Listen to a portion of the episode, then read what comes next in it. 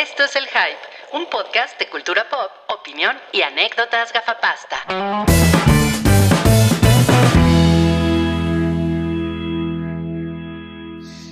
Buenas noches amigos, ¿cómo están? Bienvenidos al podcast 412. El día de hoy nos acompaña el Güero Palma. ¿Cómo estás, Güerito Palma? Uy, baby, ustedes, pues aquí me pidieron que presentara este episodio, el 412 del Hype. Y también mi espada lo está presentando. Muy bien, Güerito Palma, ¿cómo está? ¿Te vas a quedar aquí conmigo abrazado todo el episodio? ¿Así duermen? Así, así. Ay, eso se ve un poco incómodo. ¿no? Esas risas pícaras son de euforio, o sea. Euforia. ¿Cómo estás, Salchi? Exactamente.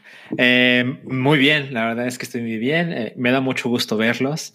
Eh. La verdad es que lo- el el podcast siempre es uno de los highlights de mi semana. Y pues siento que el, el episodio de hoy va a estar chingón para saber lo que viene el resto del año. Excelente. Eh, hi- hiciste un spoiler educado y yo te quiero felicitar por eso. Muchas gracias, Salchi. También está con una, con un porte, una, una, una presencia imperial.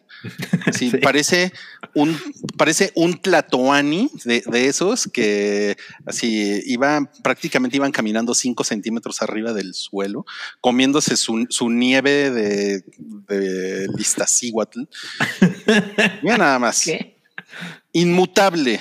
Cabriaracursix. Ni parpadea. ¿Cómo estás, mi querido Rui? ¿Cómo están todos ustedes allá en casita? Por supuesto, ya estamos en la eh, pues semana. eh, esta es una segunda semana de enero y está muy interesante lo que viene. Eh, pues va a estar muy padre. Yo soy el macho cabrío, pero ahora soy Cabriaracursix para todos ustedes, para toda la bandita que está allá en la casa. sa, sa. Como que, como que la voz ya no me, ya no me sincronizó No. con, con, con el aspecto del, del tlatoani. No, eh. No, no, no sé qué Oye, que por ahí. cierto, el, el otro día estaba viendo un, un documental sobre sacrificios humanos de los aztecas y estuvo, estuvo muy interesante. ¿Y qué tal? ¿Sí se ponían bien locos? ¿Cómo que hacían? Pues, Cuéntanos. pues mira, no sabía que, la, ma- que una gran, un gran porcentaje de las personas que iban a ser sacrificadas estaban muy dispuestas a ser sacrificadas Ah, sí, yo lo sabía, sí. y que, Ah, si, no- y que si los perdonaban o si les decían, no, pues ya no puedes, era una gran afrenta. deshonra. Una, una gran Mm. deshonra para ellos. Decían, no, ¿cómo que los dioses no quieren romperme la madre y desmembrarme y sacarme el corazón? Entonces, este, pues mira, yo no sabía eso. ¿eh? Estuvo, Wow. estuvo muy interesante. Entre otras cosas que no sabía. Pues es que nos surge que Cabri haga su Excel de YouTube. De los, de los, todo el historial de YouTube de Cabri. ¿no? Todo. No, mames, sí está cabrón, ¿eh? Imagínense Sí. las cosas que hay ahí. Oye, no, pero eres, eres una persona muy culta gracias a YouTube, ¿no? Ujú. Pues es que saben que en esta, en estos últimos, yo creo, dos meses me la he pasado viendo más YouTube que cualquier otra cosa. Ok, ok. Eh, he visto muchos documentales, muchas cosas sobre Jordan Peterson, porque pues por alguna razón es un gran darling de YouTube. Entonces siempre llego a Jordan Peterson. Todo me lleva a Jordan Peterson. Todos los caminos llevan a Jordan Peterson. No, pues Ok. qué cabrón. No, pues miren, ese fue entonces Cabriaracursix. ¿Lo estoy diciendo bien? Cabrera Muy bien. Cursix. Muy bien, Eh, muy bien. Soy, soy de esa eh, pequeña villa gala que se resiste. Sí, exacto. Eres, eres pana de Asterix. Yo soy, yo soy pana de, de Peacemaker, que es uno de los estrenos de esta semana. Peacemaker. ¿Al- ¿Alguien ya vio Peacemaker? Ahorita vamos a platicar de eso. No, yo no. No, yo no he visto Hacedor de Orines. Pero, no, pero, no. pero veo que Rui es pana de todos los hombres que salen en sus series. Es que sí, es que además, es que además Johnny, Johnny Lawrence, pues es como contemporáneo mío, es un poco más grande, la verdad.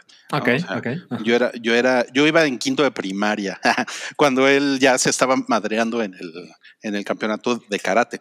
Y, y por lo, por lo que veo también Peacemaker, que se llama Chris. En- en- o sea, el güey también, también es como, también como que le gusta el hard rock ochentero. Entonces, O sea, se llama. Chris Maker. Sí, exacto. Oigan, y bueno, es, están preguntando, Salchi, a ver, si tienes 15 segundos para decir qué está pasando con Token, porque están preguntando ahí en el chat. Ok. Este, la respuesta es: ¿me crean que yo tampoco lo sé? Excelente, esa fue la respuesta de Salchi. Muy bien. Es la verdad. Eh, recuerden, como se ve ahí en la pantalla, tenemos Patreon, patreon.com diagonal el hype. Estamos en Instagram, estamos en Twitter, estamos en Facebook, pero pues como que Facebook eh, nos caga, entonces Sí. no, lo, no, lo, no lo publicitamos mucho. Pero lo que sí les podemos decir es que Patreon está bien chingón. Este año está poca madre, traemos muchas cosas, eh, traemos nueva, nueva merch, va a haber desnudos también. ¿no? ¿Qué? Un Va a haber- calendario. Va a haber desnudos, o sea, Noodles se va a quitar la ropa. Careful, careful, careful. El spoiler. Careful con el spoiler, sí. Tenemos un video ahí, ¿no? Mira, ya te, ya te dijeron que por qué vienes de monaguillo, cabrón. Sí, por eso me abrí el. Ahora vengo de mi rey. Sí, no mames, lo que hace un cierre, ¿eh? Mm. ¿Qué diferencia hace un cierre? Y bueno, ¿qué les parece, amigos, si comenzamos este episodio 412 del hype con la taquilla pilla? ¿Alguien presenta la taquilla pilla hoy en especial? Lo presenta el armadillo membrillo. Ay, está chingón ese, ¿eh? me gustó el armadillo membrillo. Bien. Es- supongo que es algo de Abel, de, de Abel Membrillo. Ah, claro, aquel locutor. Que murió, ¿no? Wow. Murió. Sí, murió. Bueno, pues miren nada más. En la, en la taquilla pilla, pues Spider-Man ya lleva la friolera de casi 1.500 millones de pesos. No mames. Está. Wow. Cuatro semanas en primer lugar. No. Y yo creo que No. por lo menos cinco. ¿No? O sea, ningún estreno de esta semana lo va a No. quitar de ahí. No, no, no. Y pues por lo que veo, eh, pues miren, 20 millones de mexicanos la, la han visto. Yo ya, Bueno. yo ya aporté mi dinerito a esa, a A esa esa- causa. Ajá. Bueno, no es, no es muy preciso decir 20 millones de mexicanos porque en realidad este es número de boletos vendidos. ¿eh? Entonces, Exacto. Ah, ahí, exacto. ahí La gente que la repitió. contar las 30 veces que ya la vio Wookie.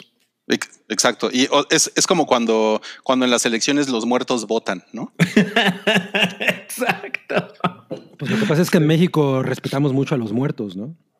Y nos burlamos de la muerte. Nos burlamos, de la muerte, Milik. Bueno, eh, Sing 2, que le, le puso una verguiza a, a Matrix a nivel global, pues aquí en México, nada mal, 200 millones de pesos.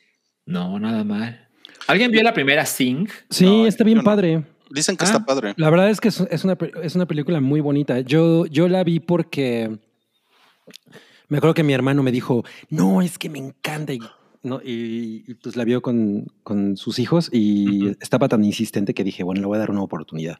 Ok. Y este, y sí, está, la verdad es que está bastante chida. Está chida, ok. Ujú. Hay una, hay una cosa de otakus en el, en el número 3 Ujú. que se llama My Hero Academia Hero Misión Academy. Mundial de, de Héroes. Sí, exacto. La verdad es que es un anime muy popular que yo nunca he visto, pero es de, pues, de notar el poder en la taquilla porque estas proyecciones tienen pocas salas y también tienen pocas funciones. Entonces, que con, con, esa, con esos recursos esté en el tercer lugar de, de la taquilla nacional, pues habla de que esta clase de cosas son Sí. muy, muy queridas por la gente que los Y los, y, los, y los otakus tienen pocos compromisos también, ¿no? Entonces pueden, Sí. pueden meterse cuatro veces al cine. Jueves 11 de la mañana, por supuesto que estoy ahí, ¿no? La verdad es que vendió nada más dos boletos más que Kingsman. Ah, O sea, los, o sea, o- o sea, si eres, si eres un otaku, abres tu Google Calendar y tienes así toda la semana disponible. bueno, Kingsman, yo creo que modesto, pero pues creo que es comprensible porque pues es una película que, bueno, es una franquicia Pero que pues no, no es muy modesto porque anda de traje. Claro, claro, claro. Y Gracias. sale Rasputín. Y sale un Rasputín. gemoco. Y miren quién está en quinto lugar. Híjole, Matrix. esa pinche chingaderota. No mames, güey, 93 millones. O sea, yo, yo sí diría que esto es un, Fracaso. un fracaso, ¿no? De taquilla. Ah, sí, sí, por supuesto que lo es. Hablabas de, de la taquilla global, Rui. ¿Sabes cuántos, cuántos millones ha hecho The Matrix Resurrection? Hizo 15 mil pesos en todo el mundo. no mames, no mames. O sea, cuesta más una renta en la Ciudad de México, ¿no? Y- y- hizo más la de Michelle Franco, ¿no? Sí, no mames. ¿Cómo se Oigan, y- Un estreno de la semana pasada, Agentes Híjole. 355, una película con puras señoras, pues también le fue de la verga, ¿no? Sí, porque esa tenía una semana en exhibición y llegó al sexto lugar. La verdad, híjole, careful, pero a mí no se me antojó ni tantito, ¿eh? Yo, yo estaba como pues, con ganas de verla porque pues el elenco me parece que está chido, Ajá. pero es esas cosas que digo, me acuerdo que vi los pósters en los parabuses y pensaba, ¿qué es eso? O sea, como que es ese tipo de películas que sientes que ya has visto antes, ¿no? O como que ya has visto pósters de eso antes. Ok. Entonces, no sé, muy raro. Creo que, creo que la onda es, eh, ¿qué pasaría si estos roles que son usualmente de hombres los hicieran mujeres? Y hasta ahí llegan las ambiciones según el tráiler, ¿no? O sea, se siente como una cosa que ya existe, pero hecha por mujeres. Mm. Ajá, ajá. Sí, y pues así como que no es, no es muy novedoso ver mujeres rompiendo madres ya, ahorita, ¿no? En el año 2022. No, ya no tiene el mismo efecto. No, definitivamente no. Bueno, eso fue la taquilla bella de esta semana. Y pues le vamos a ceder los micrófonos a Cabri. ¿Por qué? Porque es el, el armadillo membrillo, el armadillo pillo. Si realmente eso no tiene ningún sentido. ¿Qué les parece si mejor pasamos a los estrenos de la semana con nuestra cortinilla? Sí, por favor.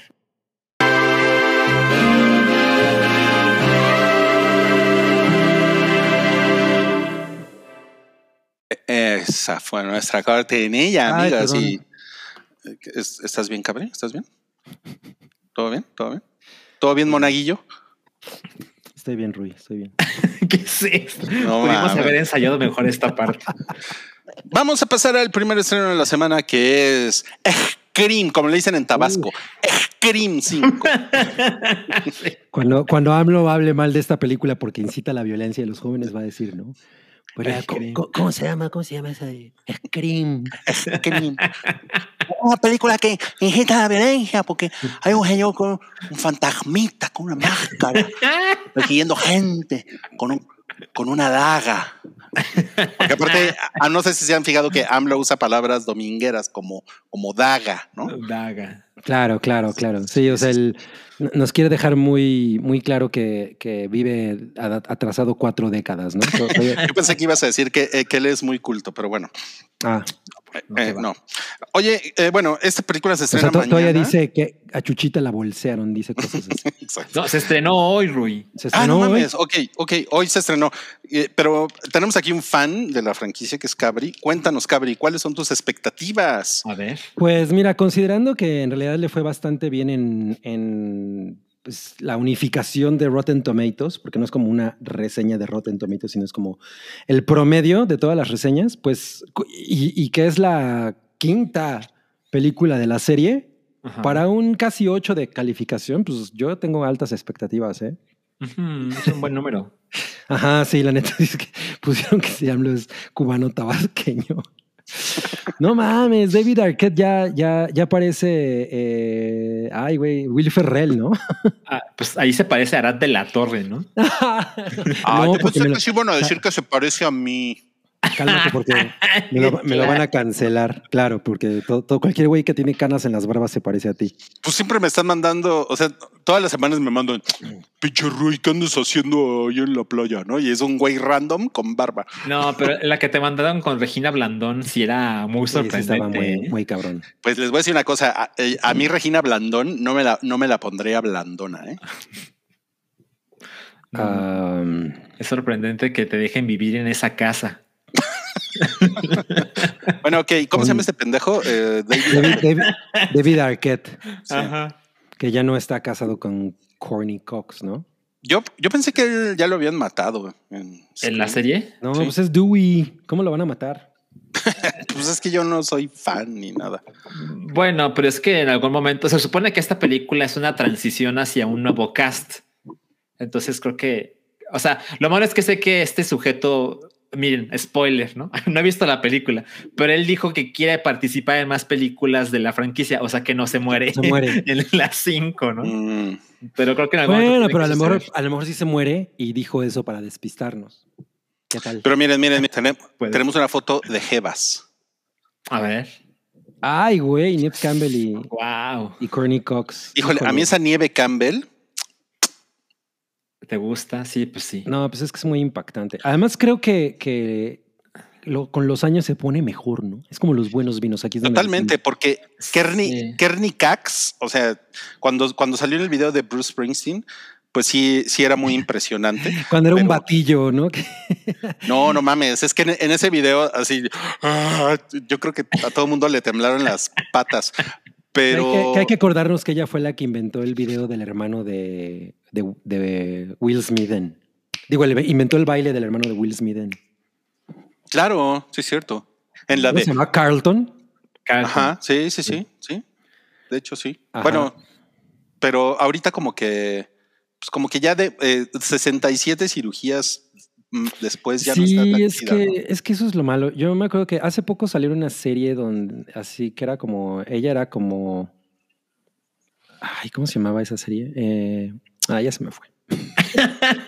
ella era como una MILF, Turbo MILF, y que, y, no, no me acuerdo. Y, la, y bueno, la cosa es que Oh, yo pues. la veía y decía, no mames, como que Courtney Cox ya, ya de, de- de bajarle a su, a su fanatismo por las cirugías. Oigan, para la persona que está preguntando, ¿quién no le gusta a Ruiz? Les voy a, les voy a responder. No me gusta de rock. Oh, bueno, tampoco te gusta Courtney Cox, ¿no?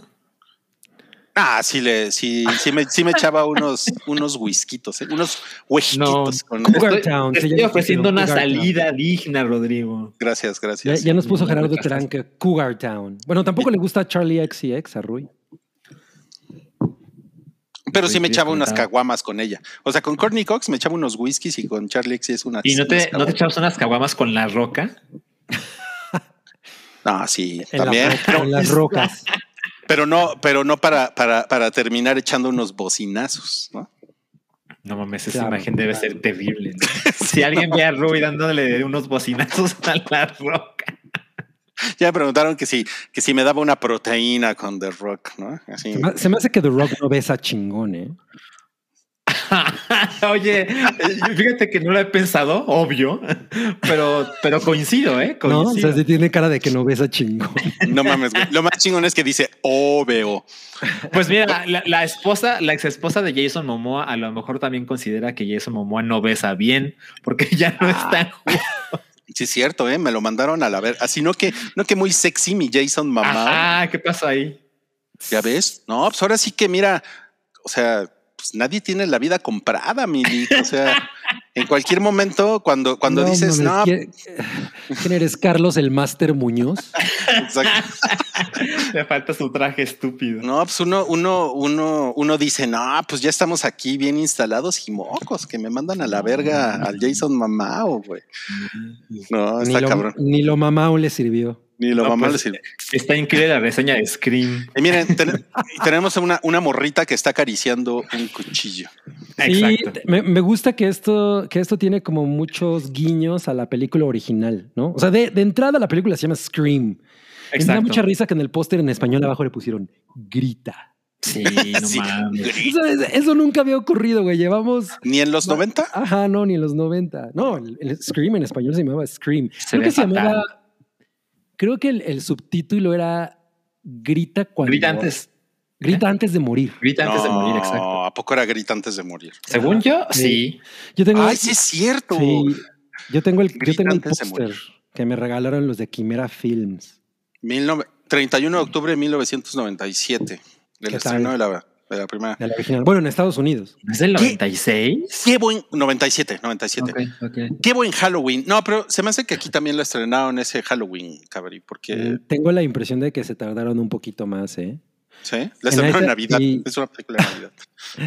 Exacto. Eh, en esa época la estrenó Quimera Films. Yo tenía el póster que me, me regalaron en, la, en mi primera función de prensa oficial, que, la, que Quimera Films, la que era de- la, la- la chica de la oficina de prensa se llamaba Orisa Castellanos. Y estaba yo súper crocheado. Me suena. No, pues me imagino, me imagino. Sí, sí, sí. Oigan, y si gritas antes de morir, pues quiere decir que te estás, le estás pasando de la verga al morir, ¿no? Pues dile, díselo a Juana de Arco, ¿no? O sea, tú- nadie en Scream así duerme en sus sueños, Rui. Pero a lo mejor en Scream sí. ¿no? Mira, tenemos A aquí. Ah, una- mira, dice Luis Armando Castro que su Ajá. VHS dice eso de grita antes de morir, ¿ves? Ah, pues, Sí. ver, Oye, ¿tú crees que a, a las películas de VHS aquí les pusieron mete tu cassette antes de morir? rebobina antes de morir. Exacto. Oiga, bueno, esperen, antes de seguir, tenemos un, un, un super chat de Aaron Schulenburg. Eh, este es para Paddington, por favor, Cabri. ¿Qué dice? ¿Qué dice? Hi Paddington, soy FIFA, ¿qué? Por Soy dar- FIFA por dar. Por do- dar chiste aquí y no en... Ah, ya, ya, ya, ya, ya entendí. Ah, dar chat aquí y no en la hype. Wow, no mames, ¿qué pasó ahí? Yo soy el Paddington. Espérate que. Ahora sí, güey, qué pedo. Este, pues, no, no eres FIFA, solamente eres un hombre conocedor, un hombre de mundo, de esos que usan Roberts y, y que se echan Patrick Brut. Ok. ok. O, o sea, Ok, se fue Pedino chingón. metiéndose cocaína. ¿En serio? Ay, güey. Y bueno, miren, tenemos una foto del fantasmita. El. Me encanta que es el fantasmita. Oye, según yo, fíjate, ay, güey, ahorita. Este es un dato que, que. Según yo, no se llama Ghostface. Ese, o sea, le dicen Ghostface, pero como que eso fue después. Ajá. Pero según yo, em, nunca le. O sea, en el guion original no dice Ghostface, ataca ni una cosa así. Y, y les tengo que contar una trivia sobre este disfraz. Que no En- sé si. en- En el guion original dice Voldemort, ¿no? O sea, sí, lo de Ghostface es una cosa que no aparece en la película, sino aparece entre la audiencia que vio la película. Ajá, exacto, como que le empezaron a decir así. Y ya los, Ujú. incluso los monigotes, los de NECA y así, pues ya dicen Ghostface, ¿no? Pero. A ver, no por, por favor, da- danos ese fun fact. Ah, el fun fact que les quería decir es que, eh, pues como seguramente muchos de ustedes saben, ese, ese traje, disfraz, existía mucho antes de, de la película. Correcto. No sabía. Y, Sí. y, ajá, y yo me acuerdo que yo me iba a comprar esa máscara como en 1989. La vendían en un Woolworth de Linda Vista. De hecho, Ok. había un- en el catálogo de ese Woolworth de Halloween venía esa máscara. Y me acuerdo que la vi y dije, güey, no mames, esa máscara está poca madre. Entonces ya cuando salí en la película fue como de, no mames, me lo hubiera comprado. Pero ahí tengo mi disfraz de... Que ya dice Scream. De, de Ghostface. Ok. De Ghostface, de Scream. De Mira, no- Scream. nos pone aquí eh, Eddington. Oscar Alonso que como pegajoso. Pegajoso. Pegajoso. Ah, claro, que le, que le decían Slimer, ya, pero ya le dijeron en la caricatura. Slimer. O sea, como que fue una cosa que sucedió después de la película. ¿no? Antes le llamaban Onion Head a ese fantasma, pero además le llamaban Onion Head en- entre el crew. Ok. Ok. ok. Ya nos No pusieron mames. que Ghost, y nos dice que Ghostface sale en The Nightmare Before Christmas. Ah, Ah, sí. Ok. Sí. ¿Es en Está, serio? mu- está muerto, no. Y miren, tenemos aquí una foto del, del fantasmita en un. En un como mural que develaron en Australia, una cosa así fue. Me encanta decirle fantasmita. Sí, exacto. Lo que me encanta es que ese güey siempre está así. sí. Así de, oigan, viene un amigo. Los ojos. A ver, por favor, todos tenemos que hacer nuestra foto del, del fantasmita. Una, dos, tres.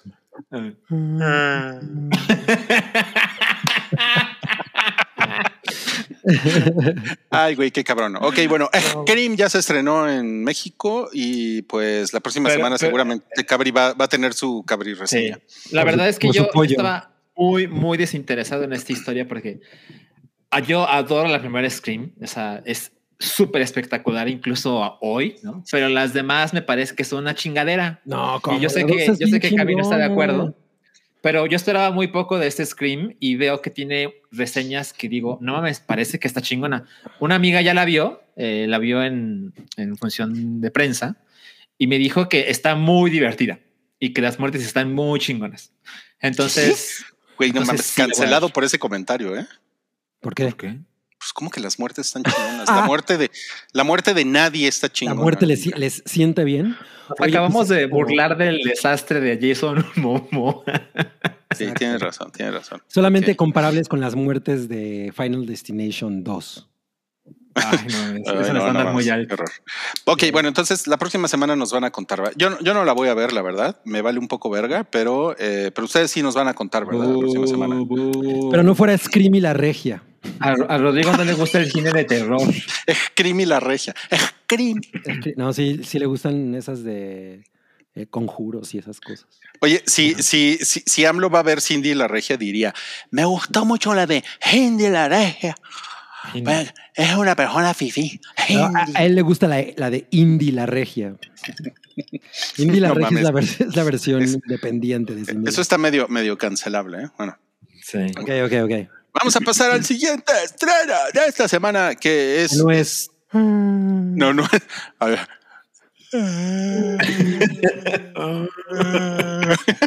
No mames, qué Me chingada. avisa y no puedo sostener la cara. Esta es un. La siguiente película es un biopic de, de, un- de una, de una persona que ya está muerta. Sí, no mames. Sí, y, y, pues está cabrón. Eh, es, eh, es una persona pues que fue muy, muy famosa en la década de los 80 y en los 90. Nos referimos a la, a la, a la, a la princesa Diana Spencer, que en esa época se le conocía aquí en México como Lady D. Pues en todos lados, ¿no?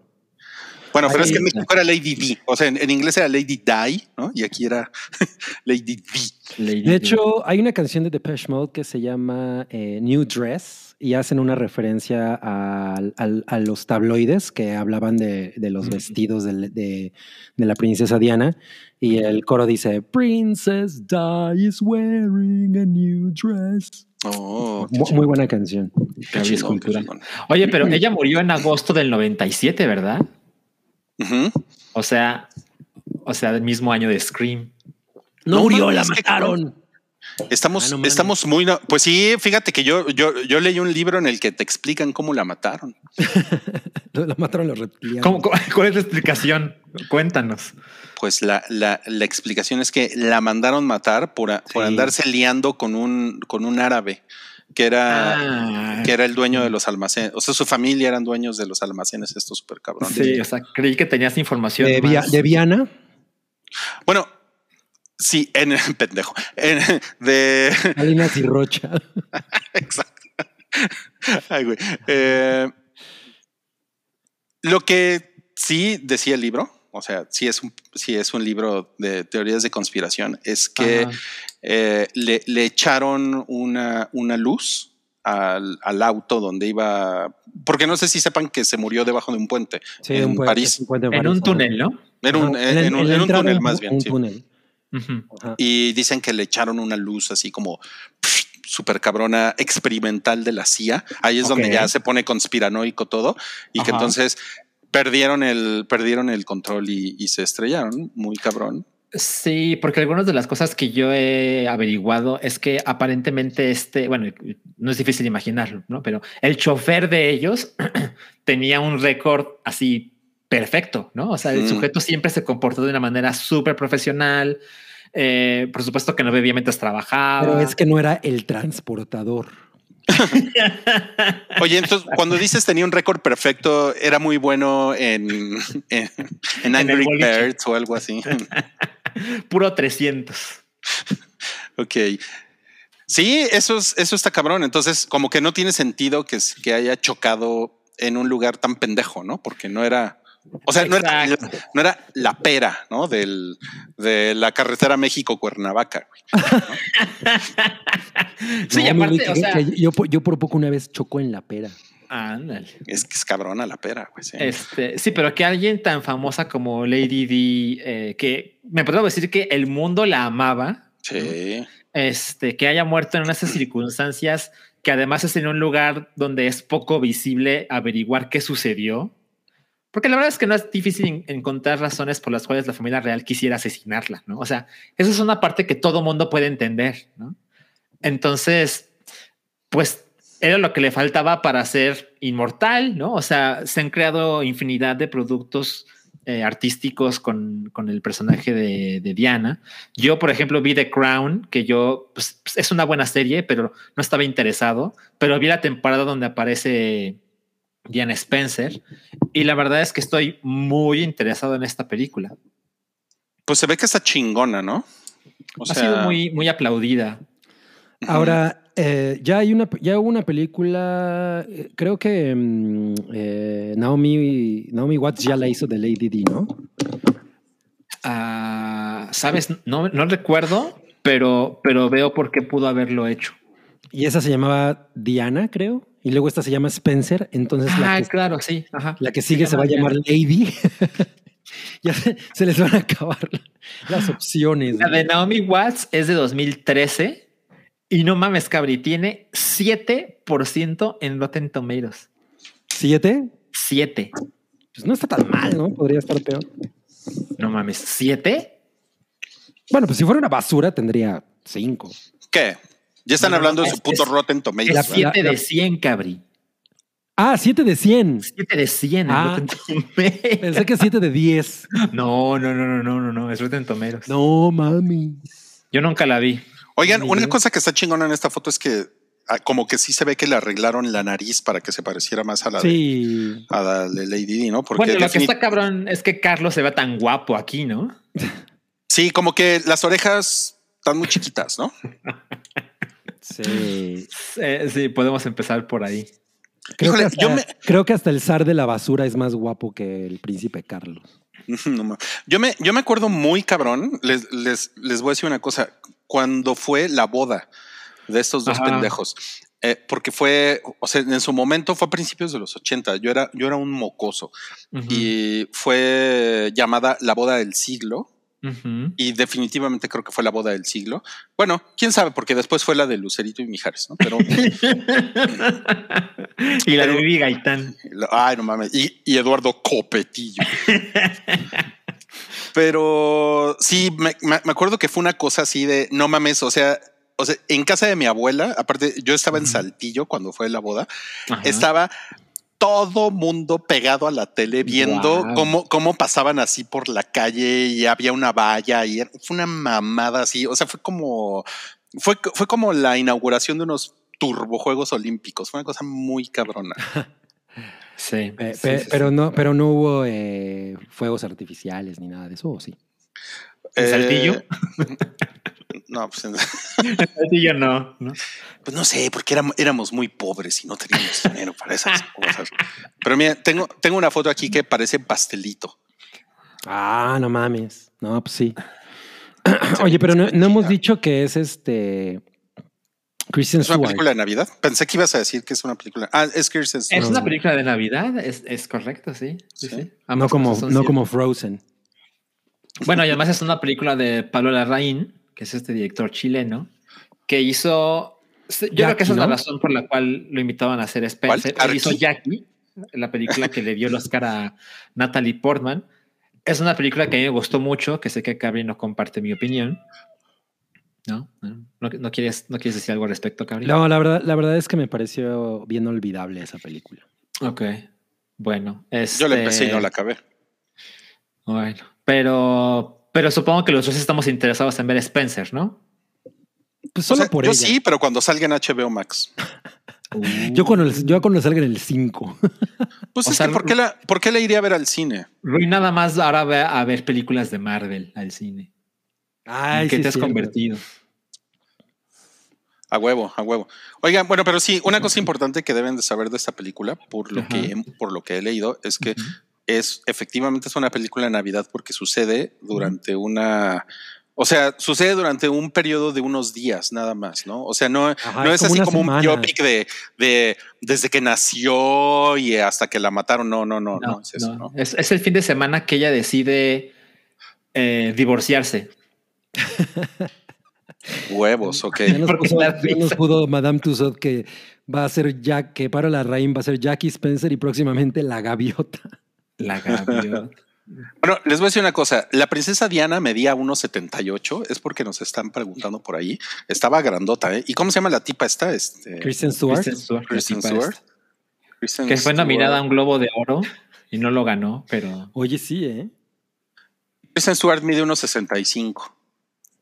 No mames. Ah, mira. No, pues Mide un centímetro ¿cómo- más que Cabri. Qué, ¿Cómo le- qué- qué cómo- cosas, ¿no? A mí me parece, alt- o sea, siempre en las fotos me parece altísima, A Kristen. mí Stewart. también, a mí- yo siempre hubiera pensado que es muy alta. Es que es muy espigada, ¿no? Oye, oye, este Cabri, pero Mm. le pegaba sus bocinazos a Kristen Ah, Stewart. no mames, los que quiera. Me encanta Mira. esa mujer. Pero tenemos ella- una foto no para los tenemos quiere. una foto para ti. ¿Ella no, ella no los quiere? No, Cabri, no, no, no lo hagas, Cabri. Y yo, ah, mon amour. ¿no? No, es que a- a- hace unos días le mandé a, a Ru y a Cabri por Slack, les mandé una foto de Kristen Stewart en los 2000, ¿no? Y se ve muy sonriente ella, porque e- ella tiene fama de ser mamona y que nunca sonríe, ya saben, ¿no? Pero está en esa foto súper sonriente y está rodeada de bastantes chicas de Hooters. Y el, y el, el caption dice que por fin alguien eh, pudo hacer sonreír a Kristen Stewart, ¿no? Y pues viendo eso con ojos de 2022 es como, no mames, esta chica es, es- era lesbiana desde toda la vida, ¿no? Entonces, eso explica la Tiene tiempo sonrisa en siendo lesbiana. Exacto, exacto. Claro, claro. Pero bueno, eh, a lo mejor Kristen Stewart es de las que sacan la lengua como 20 centímetros antes, ¿no? A la hora de los besos. ¿Qué? ¿Cómo puedes llegar a esta conclusión? Como The Rock. No, no, no, estoy especulando, no es una conclusión. No es algo, no es algo que pueda yo decir.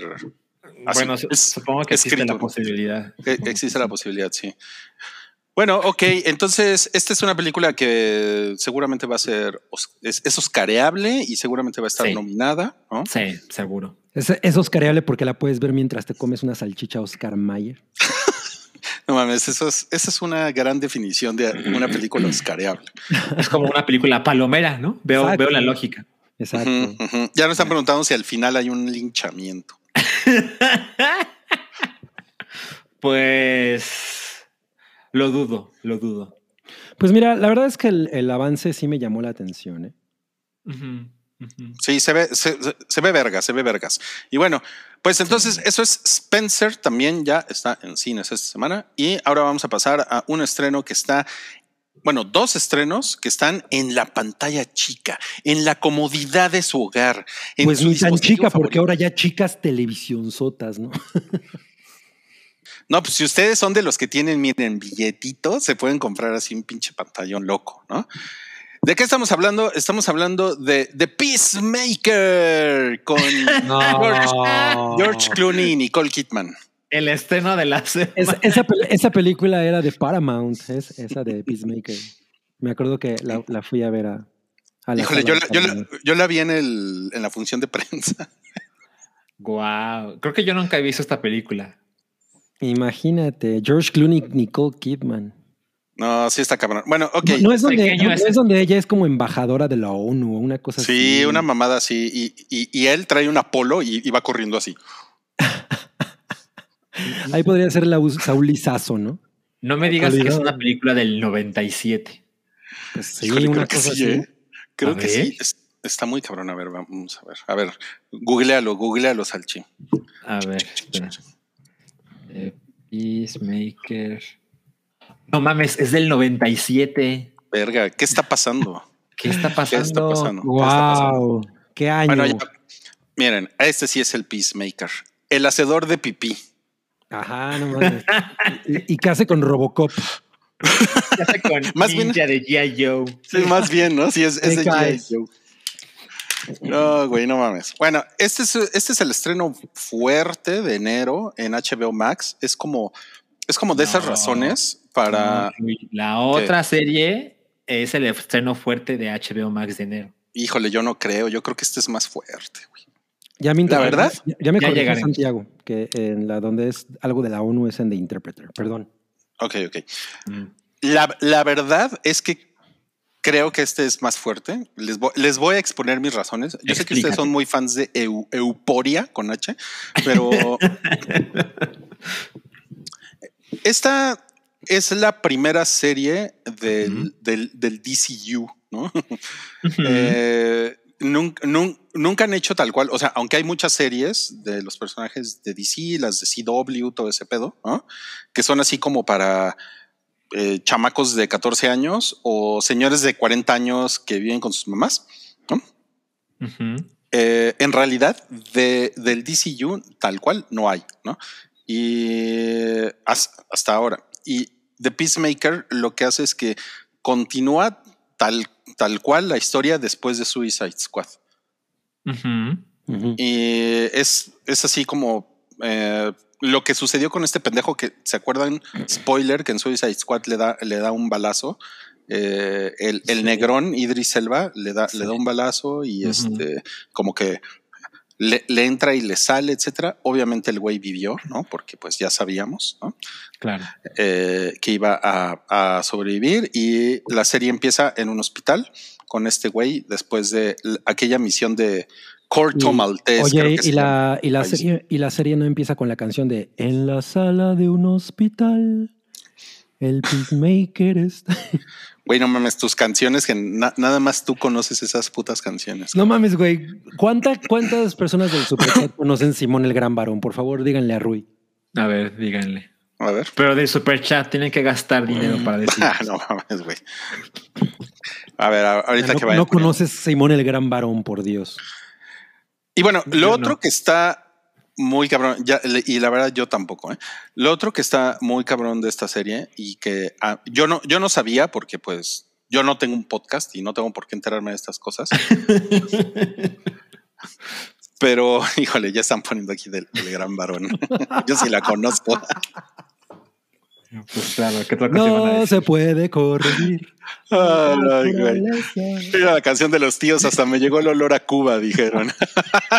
Le falta barrio. al- Híjole, ahora sí a mí me faltó barrio, sí, perdón. Ni modo, ¿eh? No. No, pues ahí sí. O Ruiz White no, sí, me unearon bien cabrón ahorita. Ah, en la próxima película de Michelle Franco. A huevo, qué chingón. Bueno, pues si salen las güeritas de las películas de Michelle Franco. no. Ok, bueno, les voy a decir, lo, lo, lo otro que está muy cabrón de esta serie es que la escribe y la dirige James Gunn. O sea, los, por lo menos los, yo voy en el episodio 2, los dos primeros episodios escritos y dirigidos por ese güey, ¿no? Espera, ¿cuántos episodios hay hoy?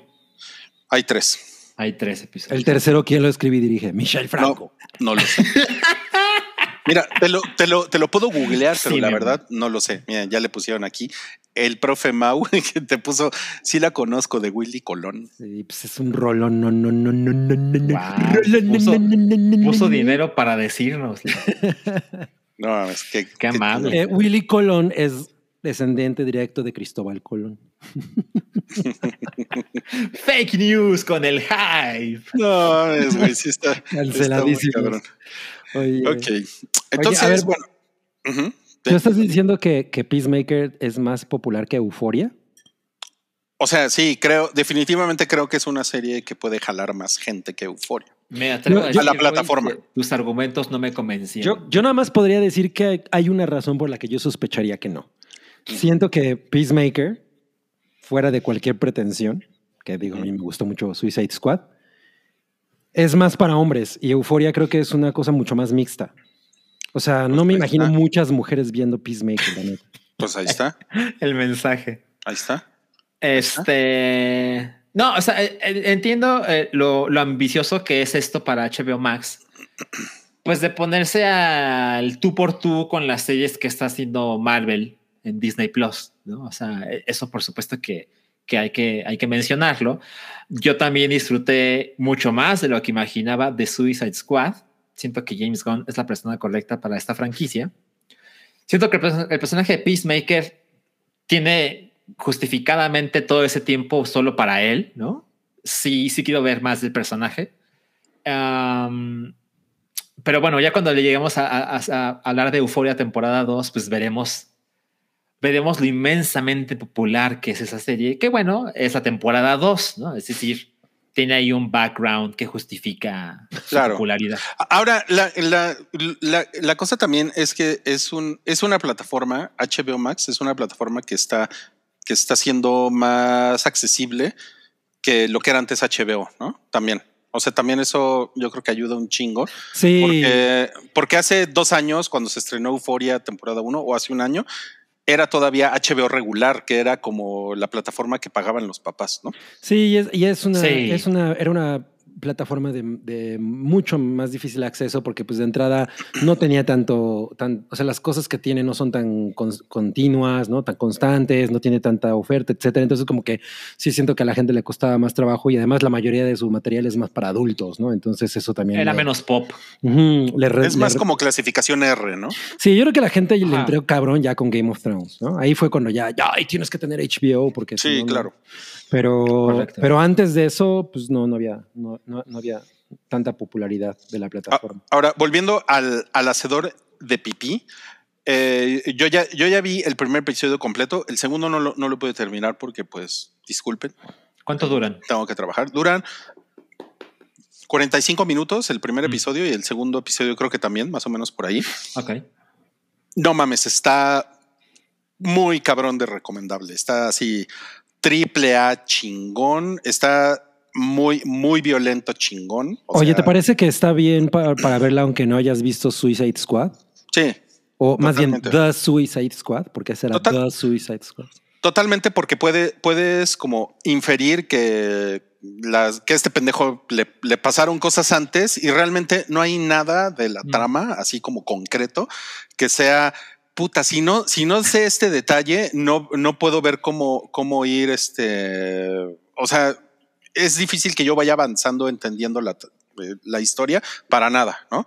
Y es una, es una misión diferente, es nueva y realmente todos los personajes ahora, apa- aparte hay, hay como un, hay como un equipo nuevo, ¿no? Porque como que la onda de Suicide Squad es que hay un, es que hay un, como un equipo de godines medio de, de godines detrás, ¿no? Que son como el, como el man in the chair de Spider-Man, ¿no? Ujú. Pero son como que lo- los güeyes que están así como, eh, oh, sí, ahora te voy a dar indicaciones para entrar al edificio y la chingada y están con el micrófono todo el tiempo, ¿no? Entonces, esos güeyes son, eh, a- a- hay algunos que salen en la película, otros no, otros son nuevos y se, se presentan todos, entonces como que el primer episodio deja como muy claro quién es quién, ¿no? Y pues no mames, está, está muy cagada y es exactamente el mismo tipo de humor de Suicide Squad. Es la Mm. misma pinche mamada que es puro, es pura pinche mamada y, y de repente Pero, pero no sale el pulpito, ¿no? No, no, pero Es, es una, pero es una, no es un pulpo, es una, es una estrella de mar. Ah, sí, es Exacto. cierto. Por eso Pero no te sale. entendimos, te entendimos, Cari. Oye, pero puta, entonces yo creo que me va, me va a gustar un chingo porque, o sea, el humor y el gore de The Suicide Squad fue muy divertido. Muy cabrón, muy Mm. cabrón. Sí, no mames. Es, es, es, o sea, una cosa que se agradece mucho, yo creo que ahorita en, eh, como en las series de superhéroes, por ejemplo, ya ven que en la semana salió el tráiler de, bueno, el primer teaser de The Boys, ¿no? Ajá, de la tercera. La voz. De la, de la, de la voz, la voz de México. Eh, y, y- y- y es como esta, esta tendencia a, a burlarse de los, de los mismos superhéroes, ¿no? Ajá. Y de como de hacer autoparodias, autosátiras, ¿no? Y por ejemplo, aquí hay un hay un sidekick de, de Peacemaker que obviamente, pues, o sea, yo, yo no sé nada de los cómics, entonces, y no, y no saben la película, entonces yo no sabía esto, es un águila, sea, es un águila tal cual, un águila, ¿no? Mm. Y el águila se llama Igli, ¿no? Entonces, güey, es, es muy cagado porque hay una, hay una persona, o sea, o sea, se juntan a ver el plan, así como en un Applebee's, ¿no? Y, y este, y, y este güey llega, llega disfrazado y, y llega y dice, no, pues es que Igli, la chingada. Y él llega para platicar de Igli. Le dice, no mames, güey, si tu sidekick fuera un perro sería Doggy. Katy. Ajá. Y el, Bien. el, y el CGI de Igli está muy, muy chingón. O sea, hay una parte en la que Igli eh, abraza al Peacemaker, güey. Es así de. Este güey es así de que alguien me tome una foto para Instagram. No mames. No, no, no mames. Está muy, muy, muy, muy cagado. Y pues. No, no mames. Está increíble. Tiene, o sea, tienen que verla, ¿eh? Tienen que verla. Es una así, must ver. La voy a ver. Muy, Espero muy, que muy- Igli un día conozca a Igli, el iglanodonte. ¿no? Yo también me acordé de Igui el iguanodonte, no mames. Ah, no, pues la voy a ver, Roy, la voy a ver. Definitivamente se la, se la recomiendo Porque mucho. además eh, recuerdo que tú adoraste de Suicide Squad. Sí, pues sí, ¿eh? O sea, sí, Ya. porque es que es un sentido del humor muy, Sí. muy, e- e- está muy cagado. Y no sé por qué, o sea, yo, yo creo que John Cena es mucho más joven que yo. Definitivamente. A ver, vamos a ver cuántos años tiene. John Cena. ¿Tú crees que, ¿tú crees que lo, yo- lo peor de la niñez de John Cena es que lo mandaron a la casa, a la cama sin cenar? Yo creo que, yo creo que tiene la edad de Rui, más o menos. ¿Sí? Tiene 44 años. Bueno, pues más o menos, ¿eh? Sí. Ah, entonces no, o sea, sí Bueno, es menor eh, que tú. Es, es, es menor, pero tampoco es mucho menor. Y entonces hay una, no mames, hay una, hay una escena en la que sale una, una banda medio oscurona de hard rock ochentero que se llamaban The, Lon- The London, eh, The London Quarter Boys, creo que se llamaban, The London Ajá. Quarter Boys. Y no mames, puso la canción y yo así ¡puc! la reconocí y dije, güey, qué pedo, güey. O sea, por eso Peacemaker es mi pana, ¿no? Porque Johnny Lawrence todo el tiempo está haciendo ese tipo de referencias. Entonces, como que digo, güey, está, está muy cabrón que estas series estén haciendo ahorita referencias a grupos nacos y canciones nacas ochenteras, ¿no? Y, y- y- y ya que saben ya, cómo. estamos a- ya estamos hasta la madre de que para todo pongan One pill makes you larger. One pill makes you No mames. O la de Bohemian Rhapsody, ¿no? Sí, ya. No, está muy chingona esa, esa referencia. Y bueno, otra cosa que me gusta mucho es que sale Spider-Man. Y sale, y sale Ah. el Joker también. El mejor crossover de la historia. Ese, ese es el Joker con cepillín, ¿no? sí. No mames, ese piña se murió. Es cierto. ¿Cuándo se murió Cepillín? Años. 2020.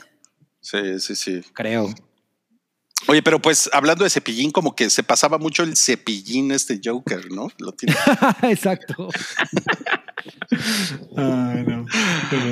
El, el, el Cepilloker, ya nos pusieron aquí. Esto es de la película que Mario decía que al final hay un, hay un linchamiento, ¿no? Ah, de Chicuarotes. Es cuando el Joker se mete a robar en Iztapalapa. Oye, sí, sí, parece de Chicuarotes. No mames, güey. Ah. Eso, es, eso es muy clasista. Ay, güey. No mames, qué, qué chingón. Mira, Josh Rocco no. Ah, pinche Josh Rocco culero. Dice grupos tacos y no vi a Simón el gran varón. Roy no le falta barrio, se equivocó de barrio. Puede ser, ¿eh? Puede ser, puede ser, sí. Pues sí, ¿eh? Pero bueno, fue un momento muy, muy, muy bonito cuando pusieron esa canción. Y entonces, pues ya nada más para terminar, muy, muy, muy recomendable esta, esta mamada de el, el hacedor de, de pipí, Peacemaker. Sí, o sea, creo que entra en la categoría, así como eh, el Mandalorian, entra en la categoría de vale la pena contratar a HBO Max para ver esto. Pero el Mandalorian ya no salía en HBO Max. Es, un, es, es una analogía. Ok, ok. Vamos a pasar a. Como no, no hay, no hay superchats, vamos a pasar a. El chico ver, la Joker siguiente. ya nos pusieron. Cristian Calderón. Vamos a dar un, un giro de 180 grados. Ahora vamos a hablar de algo turco. Algo Esto es su- arte. Esto es arte y pues le voy a ceder la palabra a Salchi porque seguramente tiene muchas cosas que decir. Aparte tengo que ir a hacer pipí. ¿Ya la viste, Salchi? No, no, no, no la he Ah. visto, eh, Es- pero se Le pusieron, la tragedia, le pusieron la tragedia de Macbeth. La tragedia de Macbeth, exacto. Es una película de Joel Cohen. Joel Cohen. Es la primera, Primera película vez. que, ajá, que él, él hace sin Ethan como productor eh, o como codirector. o como dicho.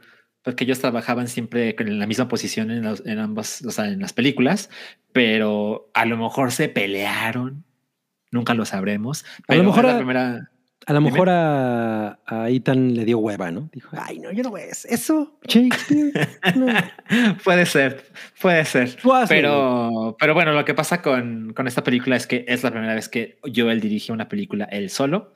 Eh, en esta ocasión es una producción de A24 que compró Apple para transmitirse en exclusiva por Apple TV Plus. Se estrena el día de mañana.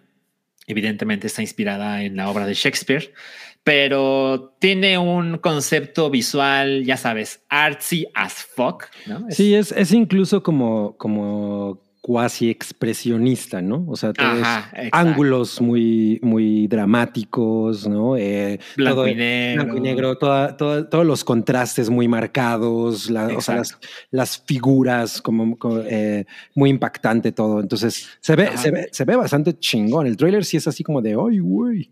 Sí, a mí me parece que se ve, se ve espectacular. Sale Eh, Denzel Washington. Él es, él es Macbeth, por supuesto. También aparece eh, Frances McDormand, quien para quien no lo sepa es la esposa de Joel Cohen. Eh, Ah, pero, también pero también es la esposa, pero también es Lady Macbeth, ¿no? Ella. Ajá, sí, sí, sí. También, también, exacto, exacto. Em, ¿Qué otra cosa podemos decir de ella? Mm, Pues que pueden ir por su cajita feliz a McDonald's de Mac. sí. Eh, No, mames. a, mí, a mí me Son unos, que- son, un- son unos pinches vulgares. O sea, ¿que, no- que- que nunca leyeron Macbeth? Yo no. No, yo tampoco. Ah, están de la Pero, verga. pero Bueno, no, miren, miren, yo, le- yo, yo les voy a decir una cosa. Rui, Rui viene a decirnos que así todo lo que adora Peacemaker, pero también viene a decirnos que él leyó Macbeth. No, claro, por supuesto. O sea, yo soy, yo soy un gran aficionado de Ajá. el, de el bardo Del bardo. inmortal. El Ajá. bardo inmortal. Eh, Sí. Porque además, definitivamente, mi, mi obra favorita de Shakespeare es Macbeth. Ajá. Que, por cierto, no sé si ya comentaron esto, probablemente no. Si, si ¿Quién nunca han leído la obra, ¿no? Nunca. ya, ya no entendí por qué, no es re- por qué reclamaron que no es Hamlet, es Macbeth. Ya no entendí. ¿Alguien dijo Hamlet? Ah, no, que yo sé. No, que yo No mamen, no mamen que dijeron que esto es Hamlet. Hamlet no tiene nada que ver con Macbeth. Bueno. No, no dijimos eso. Eh, eh, Esta es, es en, en- en- en la tradición de los, de los actores, de los actores británicos, no se, no se puede decir el nombre Macbeth.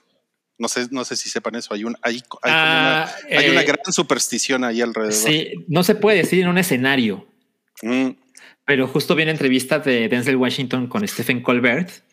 Y pues ya saben, Denzel Washington puede hacer lo que se le pegue la gana, ¿no? Y, y le, le preguntaba a Colbert de, de esta, pues, este, superstición. Y Denzel dice, ah, me vale madres, Macbeth, Macbeth, Macbeth. Así lo dijo múltiples veces en el Ah, escenario del pues es- show de es- televisión. Pero bueno, e- él no es británico, ¿no? Para empezar.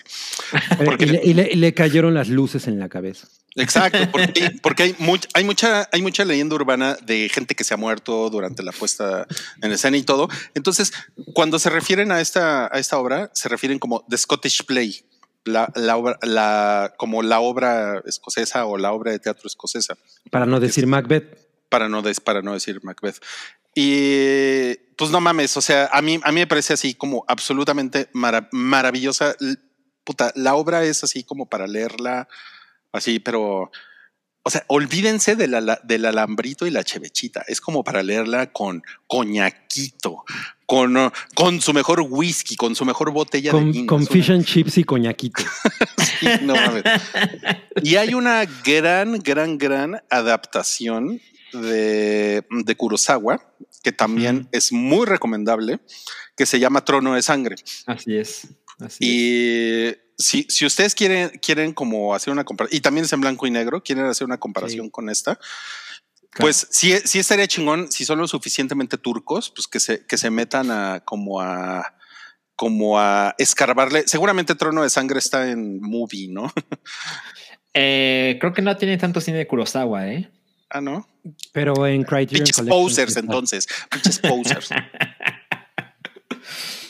En Pues Criterion es- Collection sí está. Esa- exacto, Trono exacto. de sangre. El Blu-ray de cuatro mil pesos. ¿Qué tal lo que dice Santiago? Con, con sol, clamato y consomé.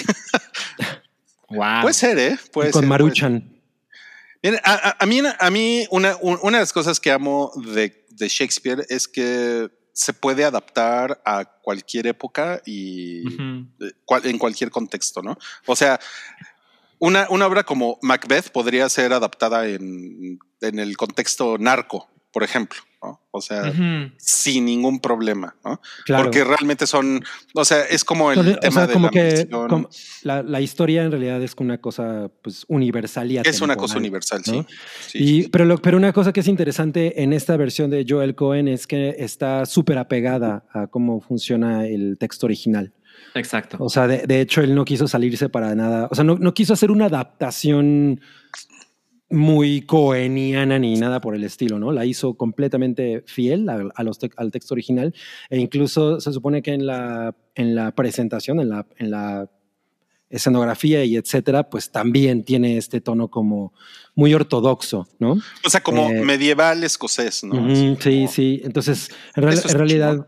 está chingón porque estaba justo leyendo una cosa que decía, y eso ahorita que en, un momento en el que muchas obras clásicas se están como adaptando a, situaciones modernas, eso puede resultar como un poco revolucionario, ¿no? Hacer una, una obra de Shakespeare completamente apegada a pues como te la imaginas eh, de- de- eh, O sea, originalmente. cuando Romeo y Julieta de Baz Luhrmann, ¿no? Que era así una cosa fascinante, ¿no? Ver estos sujetos que Es hablaban de sus ¿eh? espadas, Todavía, pero, pero tenían una pistola en la mano, ¿no? Eh, y se vestían pues noventero y demás, ¿no? Pero con el mismo lenguaje. Claro. Exacto. O sea, tiene, tiene los diálogos tal cual. Exacto. Entonces, este es como, esta versión de, de Macbeth es como una reinterpretación de tratando de volver a los orígenes, ¿no? Porque lo que sucede con esta versión de, de A24 es que todos son sets. O sea, no, o sea, aparentemente hasta el final de la película es, es donde aparece un, un lugar real, ¿no? Una escenografía real, ¿no? Porque todo lo que sucede antes es un set de filmación. Eso es todo. Mm, Es como Lux Eterna. eso es. Ay, no la vi. Ah. No mames, pero andabas ahí mamando. lo que hagas. lo ibas a ver. Sí, Uh, pero es que puta. sabes que la verdad no encontré buenas razones para ir al cine a ver una película de 30 minutos en pandemia. Buen punto. Ah, está No, bien. era en pantalla, no en pandemia. Miren, nos pone aquí José Mota, Cindy la regia Shakespeare, dice. De hecho, les voy a decir una cosa. Algo, mu- algo muy cabrón que tiene Shakespeare es que eh, Shakespeare el Regio. podía ser, podía ser muy, muy, muy, bueno, de hecho, era un autor muy populachero. ¿no? O sea, era un güey que, Sí. retrat- que retrataba, pero las cosas más básicas de la gente de su época.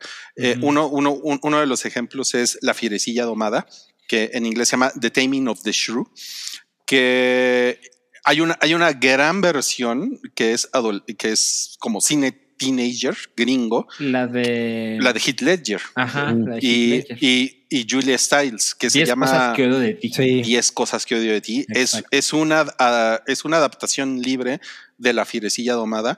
Y, y eso, e- eso es, por eso pinche Shakespeare es la verga más peluda del universo. O sea, por eso, o sea, cosas como, digo, no es por defender a Cindy la Regia, pero también ustedes pueden apreciar algo como Cindy la Regia porque, porque son temas, pues, o sea, los temas banales también pueden, también pueden ser arte o pueden ser una narrativa, pues, ¿no? Eso es cierto. Eso es cierto. Estoy Mm. absolutamente. Yo, yo prefiero la primera noche a Cindy la Regia, lo siento. Muy respetable, muy respetable, mi cabri. Y dice aquí, bueno, antes de pasar al, al superchat, nada más tenemos una, tenemos una foto más de Frances Frances McDormand. McDormand. Bueno, pero, pero tú estás interesado en esta versión, Rui. Pero, por ejemplo, cuando vi Fundación, o sea, creo que algo que no he comentado aquí es que deliberadamente me alcoholicé para ver Fundación. O sea, dije, la voy a ver pedo, porque Ok. estaba yo, estaba yo muy entusiasmado y los dos primeros episodios ha sido de las cosas que más he disfrutado. Ya después fue así como eh, la gran decepción, ¿no? Pero los dos primeros episodios de Fundación fueron hermosos, me la pasé increíble. Con esta madre, Ajá. como hace mucho que no veo algo de, de Shakespeare, yo disfruté mucho, por ejemplo, todo lo que hizo Kenneth Branagh en los 90 y los 2000 de Ah. Shakespeare. Eh, a mí me, me gustaron mucho y son como siento que este es el que esto es muy Kenneth Branagh, no es como Shakespeare tradicional, ¿no? Ajá, entiendo. Entonces, o Pero sea, preciosísimo. pero preciosísimo, sí. Siento que es una cosa que, o sea, que tengo que ir a comprarme una botella de vino y tengo que sentarme a ver Así como ponerme en un estado especial para verla. Así tengo, tengo como esa, como esa idea con esto. Ok, ok. Pues Sí, entonces creo cierto, que dejen su like. es, es hora de que otra vez le hagamos el recordatorio para que Cabri contrate Sí. Apple TV Plus. ya Cierto, no seas naco, cabrón. cierto. Bueno, cherto. yo, yo sé que lo voy a ver el fin de semana y lo platicaré el próximo jueves. Estoy muy ahí. Pues mira, yo procuraré comprarme mi, mi botella de vino para verla este fin de semana y ya la podremos comentar en el próximo hype, ¿les parece? Me parece tremendo. Muy bien, tenemos un super chat que es de Tremendo. Santiago Herrera. ¿Qué tranza preciosos? Los amo. Quiero sus pronósticos para estos playoffs del NFL. No mames. A ver, ¿cuáles son los pronósticos de Cabri? Incluyendo los del Paddington y el güerito. A ver, Cabri. Mi pronóstico es que no lo voy a ver, pero el de Paddington. Recuerden que Cabri, Cabri creía que hay muchos Super Bowls al año. ¿Te acuerdas, Roy? Sí, no mames. Oye, ¿qué, güey? Es el Super Bowl 10, el Super Bowl de Fue mayo. un chiste, fue un chiste. era un chiste. Ah. Ahora resulta. ahora yo voy a ver el Super Bowl con una pizza y unos taquitos. Yo creo que Paddington le va a los osos, ¿no? No, le voy a los, le voy a los carneros. A los carneros. Sí, ok, ok.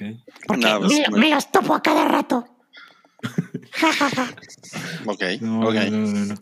Bueno, mira, yo ya, yo ya anoté en mi agenda porque hay cinco partidos este fin de semana. O sea, está. Ok.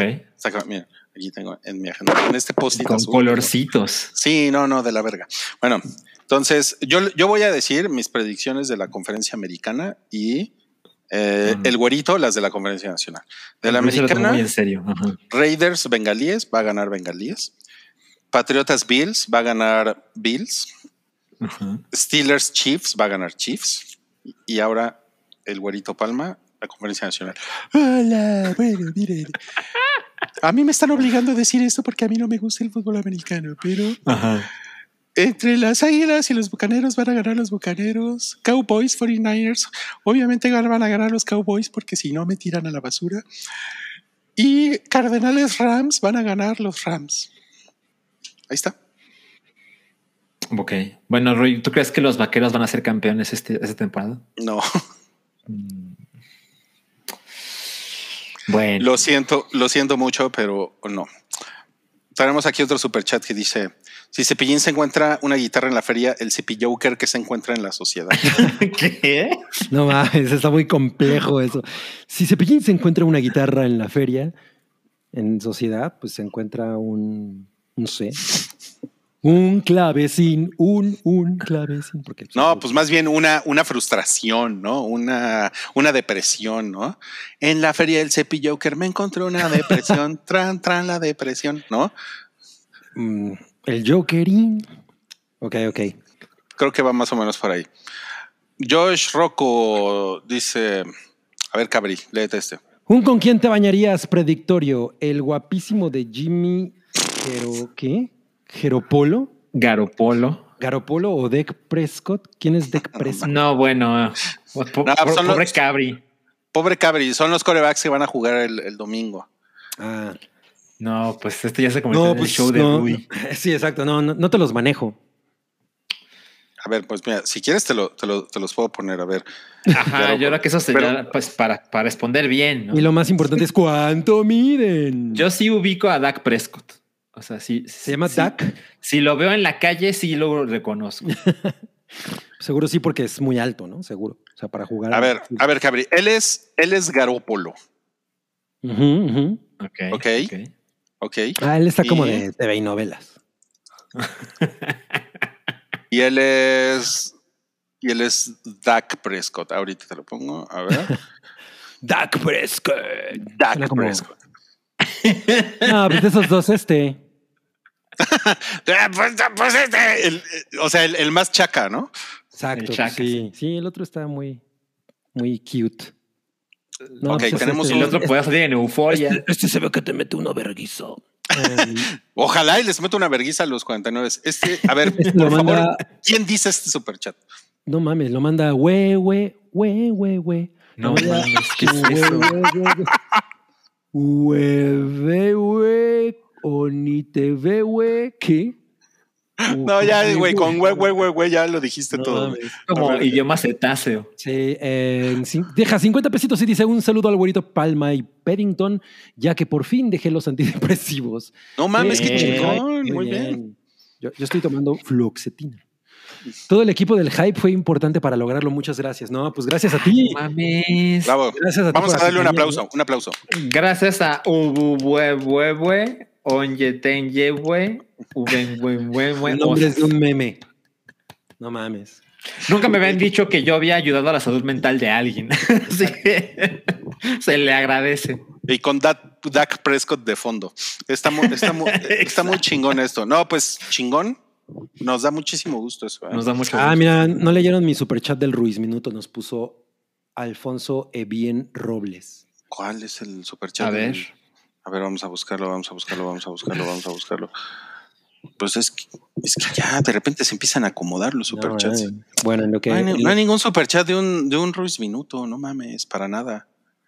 O sea, está la de la de la de Willy Colón y. A mí se me dice que yo me las tomo y a él le pegan. Eso fue un silencio. Eso fue un silencio muy extraño. no había, no. No había ahí. A ver, tenemos otro superchat. Este es de Mario César. Dice, de las otras adaptaciones al cine de Macbeth, ¿cuáles son? Ah, no, pues, pues obviamente es la que decía, Trono, Trono de Sangre. Trono de Sangre está ver. Hace un chingo no veo trono de sangre. Hay una de Orson Welles, no la he visto, pero hay una de Orson Welles. Um, Vean Trono de Sangre. La, la escena de las, de las brujas en Trono de Sangre es increíble. Es así de... ¡Ah! De No puede Oh my ser. God. Sí, no puede ser que hayan hecho eso. Ah, mira, ahí dice Eh, San- San Cap- Ah, ah, ok. Josué Hernández dice 20 pesitos, dejen su like, 307 en vivo y solo 55 likes. Eso. Ayúdenle al algoritmo. Sí, Sí, súbanle, no sean súbanle. cabrones. No sean cabrones. Dice acá, eh, Daniel Lara, a ver, eh, a ver, sal chilete este tú.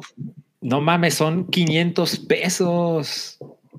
Dice, No, por fin no, se puedo quedó la transmisión en vivo, un dinerito para que el hype dure muchas temporadas más. Los quiero mucho. Muchas gracias, Daniel. Tipazo. Te Está bien.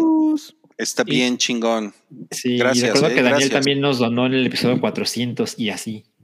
No mames, tiene, tienes dinerito, Daniel. Gracias, gracias. Qué bueno, qué bueno que tienes dinerito y que aparte te gusta el hype. Eso, eso me gusta. Gerardo Ernesto González Bustos dice: Superchat, andamos mi esposa y yo con COVID. ¿O no? Uy. Porfa, un saludo del Güero Palma para mi esposa Balbi y una recomendación de Peddington para curar el COVID. Om- Omnicron. No, no, no, la peor fuente. ¿no? No, pues que empiece Peddington, ¿no? Pues mira, yo por lo general he hecho unos esquites con un poquito de whisky, con un poquito de calúa y lo meto al microondas unos mm, 29 minutos. no mames, no mames. Eso me lo echo en la cara y ya con eso se me, se me La cara. Me me imagino que si te lo pones en la cara después de 29 minutos en el horno, el COVID es el menor de tus problemas, ¿no? Ah, Hola, eh, Gerardo y Balbi. Eh, les mando un saludo. También les enseño mi espada. Y pues yo nada más les quiero decir que el presidente dice que las caricias son muy buenas contra el COVID. Entonces, acaríciense mucho. las caricias, viejo puerco. Sí. Pinche viejo. pues. La canción No, favorita del. Yo no soy de- viejo puerco, yo solo estoy citando al presidente. El, el niño puerco. La canción favorita del presidente es Acaríciame, acaríciame mucho. Ah, me perdí eso. Eso dijo AMLO. Sí. Ah, ay, no mames, cómo es Eso dijo. Ah, Cari. Bueno, ok. Aquí está el superchat famoso. Dice, es de Santiago, dice Ruiz Minuto de Arcane. Siento que no se le ha hecho mucho ruido y es una joyita. Es de esas cosas por las que no va a cancelar Netflix. Puta, Yo ¿y creo que sí dijo tiene, eso? yo creo que tiene mucho ruido, pero no, pero, pero definitivamente en un, como en un demográfico más. Es, es- es- esto lo puso Alfonso en un, en un super chat. Es el, es el super chat perdido. Ya. Y Gracias. eh, yo creo que está en un, como en un demográfico más, más, más de, de Más una edad joven. más, más, mu- mucho más joven. Y, y ahí es un pinche desmadre todo lo que está pasando con, con, con Arkane y ya la renovaron para una segunda temporada. Eh, lo, lo que les puedo decir, la, la historia está increíble. Es una puta joya. Está súper bien escrita. O sea, no mames. O sea, le da puta 20 vueltas a cualquier cosa que hayan visto eh, de Pixar en los últimos siete años. O sea, está muy, muy, muy cabrona.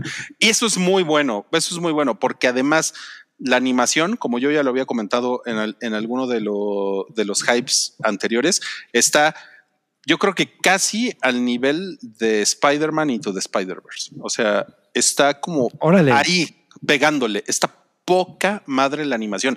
Pero aparte, como es una serie, tiene un tipo de complejidad de, como de contar un, un arco de una historia en 10 episodios. Claro, con, con mucho mayor, este, pues capas, ¿no? Y, o sea, como Sí. tiene más tiempo para hacerlo. Ajá, tiene más tiempo, pero tiene más personajes, pero tam- también tiene como, como muchas posibilidades de que las cosas se salgan de control y no se salen de control y además logra quedarse en un cliffhanger. Entonces sí, no mames, o sea, nada, nada que ver. Si ustedes vieron Castlevania, por ejemplo, y tienen como esta idea de que, de que todo lo que hace Netflix, que con justificar razón, todo lo que hace Netflix en animación, aunque esta animación la verdad es que no es, no es como de Netflix, no es una animación in-house de Netflix, ¿no? O sea, es como otra productora Netflix la compró, etcétera, etcétera. Pero esto definitivamente es una razón para ver, para tener Netflix. Está, Para no cancelar. Netflix. La Netflix No, es no, una no, muy buena razón para verlo. está muy, muy, muy cabrona. Mira, ve, ve lo que nos pone Federico Ble, que dice que a él le gustó más la animación de Arkane que la de Into the Spider-Verse. Mm, Órale. Órale. No, o sea, movimientos de cámara que dices, "Uh", las madrizas, o sea, hasta las escenas en las que sean besos están chingonas, ¿no? Es una puta joya. De hecho, yo creo que ustedes dos deberían de darle una oportunidad y seguramente... Sí, sí, lo, lo, lo, lo- voy a hacer ahora en las vacaciones. ¿Cuáles? A ver, tenemos otro super chat. Eh, eh, George Rock and Roll nos deja 50 pesitos que dice, en su opinión, ¿cuál fue su... ¿Qué es God G- Game of the Year? Game of the Year, exacto.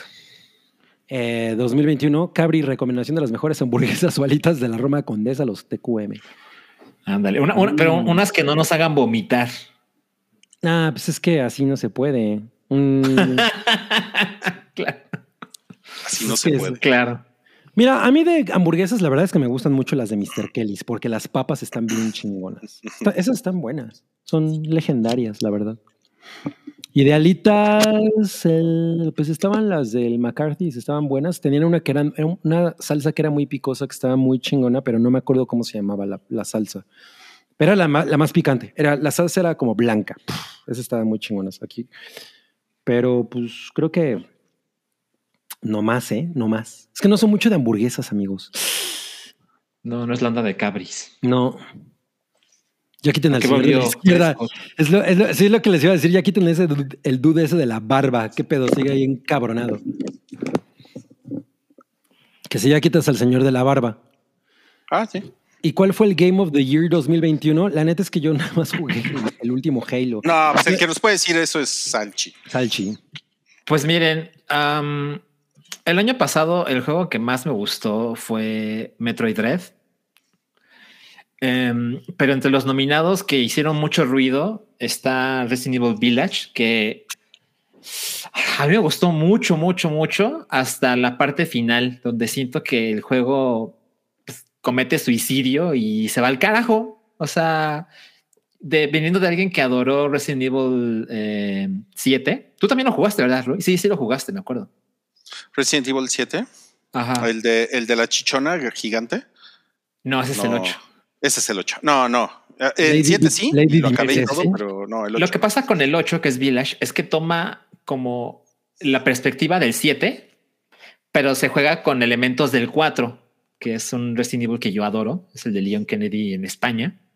Y, y, la combinación era así de no mames, o sea, me va a encantar ese juego, ¿no? Porque me gusta mucho el 7, me gusta mucho el 4, entonces la combinación sonaba espectacular, pero cuando llegas a la parte final, y me refiero, digamos, a lo del tanque, ¿no? Para quien jugó Resident Evil Village, sabe a qué me refiero. Siento que la parte del tanque en adelante, el juego se contradice, manda al carajo lo que planteó las primeras 18 horas. Mm. Y fue una decepción para mí. A pesar de lo mucho que me gustó lo anterior. Sí, exacto, exacto. La verdad es que sí, quedé, quedé triste y decepcionado. Pero bueno, Metroid Dread es mi juego favorito del 2021. Me parece es tu, un juego espectacular. Eh, eh, es tu goti. Es mi goti. Es mi Es goti. Game of the Year. Tenemos otro super chat. Este es de Daniel Contreras que dice: Mañana veo si me aceptan en la Guardia Nacional. No mames. Chingón. Pues este, pues espero que te paguen un buen dinerito. ¿no? O sea, si eso es lo que quieres, pues adelante. Adelante. Está chingón. Y pues, Yo pues también, que te, yo también te deseo que te acepten en la guarida nacional. la Guardia Una a Nacional. tu salud. Miguel Araluce dice: ¿Ya vieron Encanto? No. No, no lo hemos visto, pero nos has estado diciendo mucho que, la- que lo hagamos. Ay, sí, pero a mí me da mucha hueva y ah, me da hueva, me da hueva. A mí también me da un poquito de hueva, pero ¿saben qué? Eh, hoy se estrenó en Disney Plus eh, Immortal, no, Immortals. Eternals. Eternals. Eternals, que es la primera película del MCU que no vi en cine. Y dije, bueno, pues ahora que va a estar en mi, en, en- o sea, que la puedo ver en mi casa, pues le entro. Y la voy a ver el fin de semana. Eh, La verdad es que aún me da hueva, pero pues ya tengo menos pretextos para no hacerlo, ¿no? Ok, ok, ok. Bueno, ¿qué les parece si pasamos a cosas que vimos en la semana? Eh, que en este caso solo es una cosa que vimos en la semana.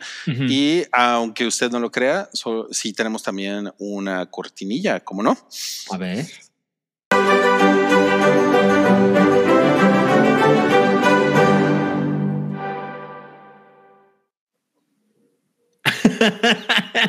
¿Qué es eso? Qué es la, la pantera rosa. No, es- está de huevos. Ok, bueno, ¿qué es lo que vamos a platicar esta semana? Euporia. Euporia. Exacto. Euforia. Cuéntenos. Está empezando la segunda temporada y yo sé que ustedes están muy contentos con Euporia. ¿Qué les pareció el primer episodio? ¿Solo hay un episodio? Solo hay un episodio, es un episodio de la semana. Venga de ahí. Que empieza tú, Cabri.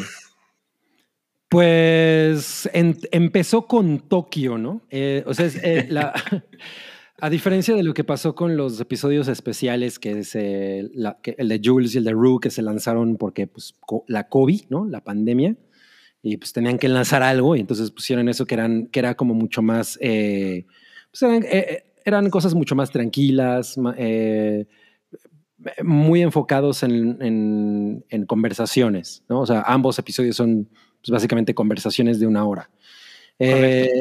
Pero aquí no, la, la acción con euforia regresa a todo y simplemente los primeros, el- los primeros que serán son como tres minutos, la primera Sí. secuencia.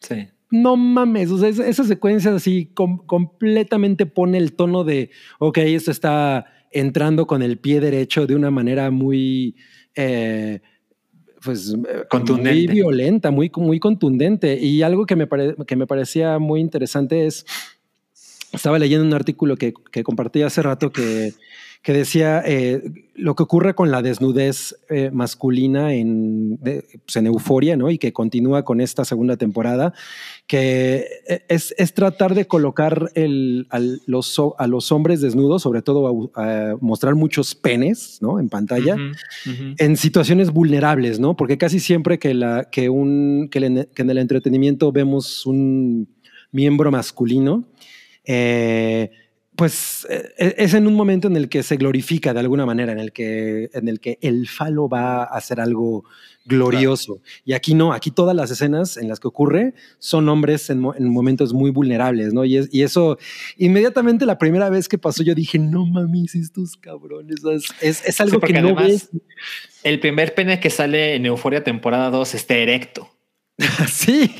O O sea, como de, sea, no mames. sí, Ok. sí, sí.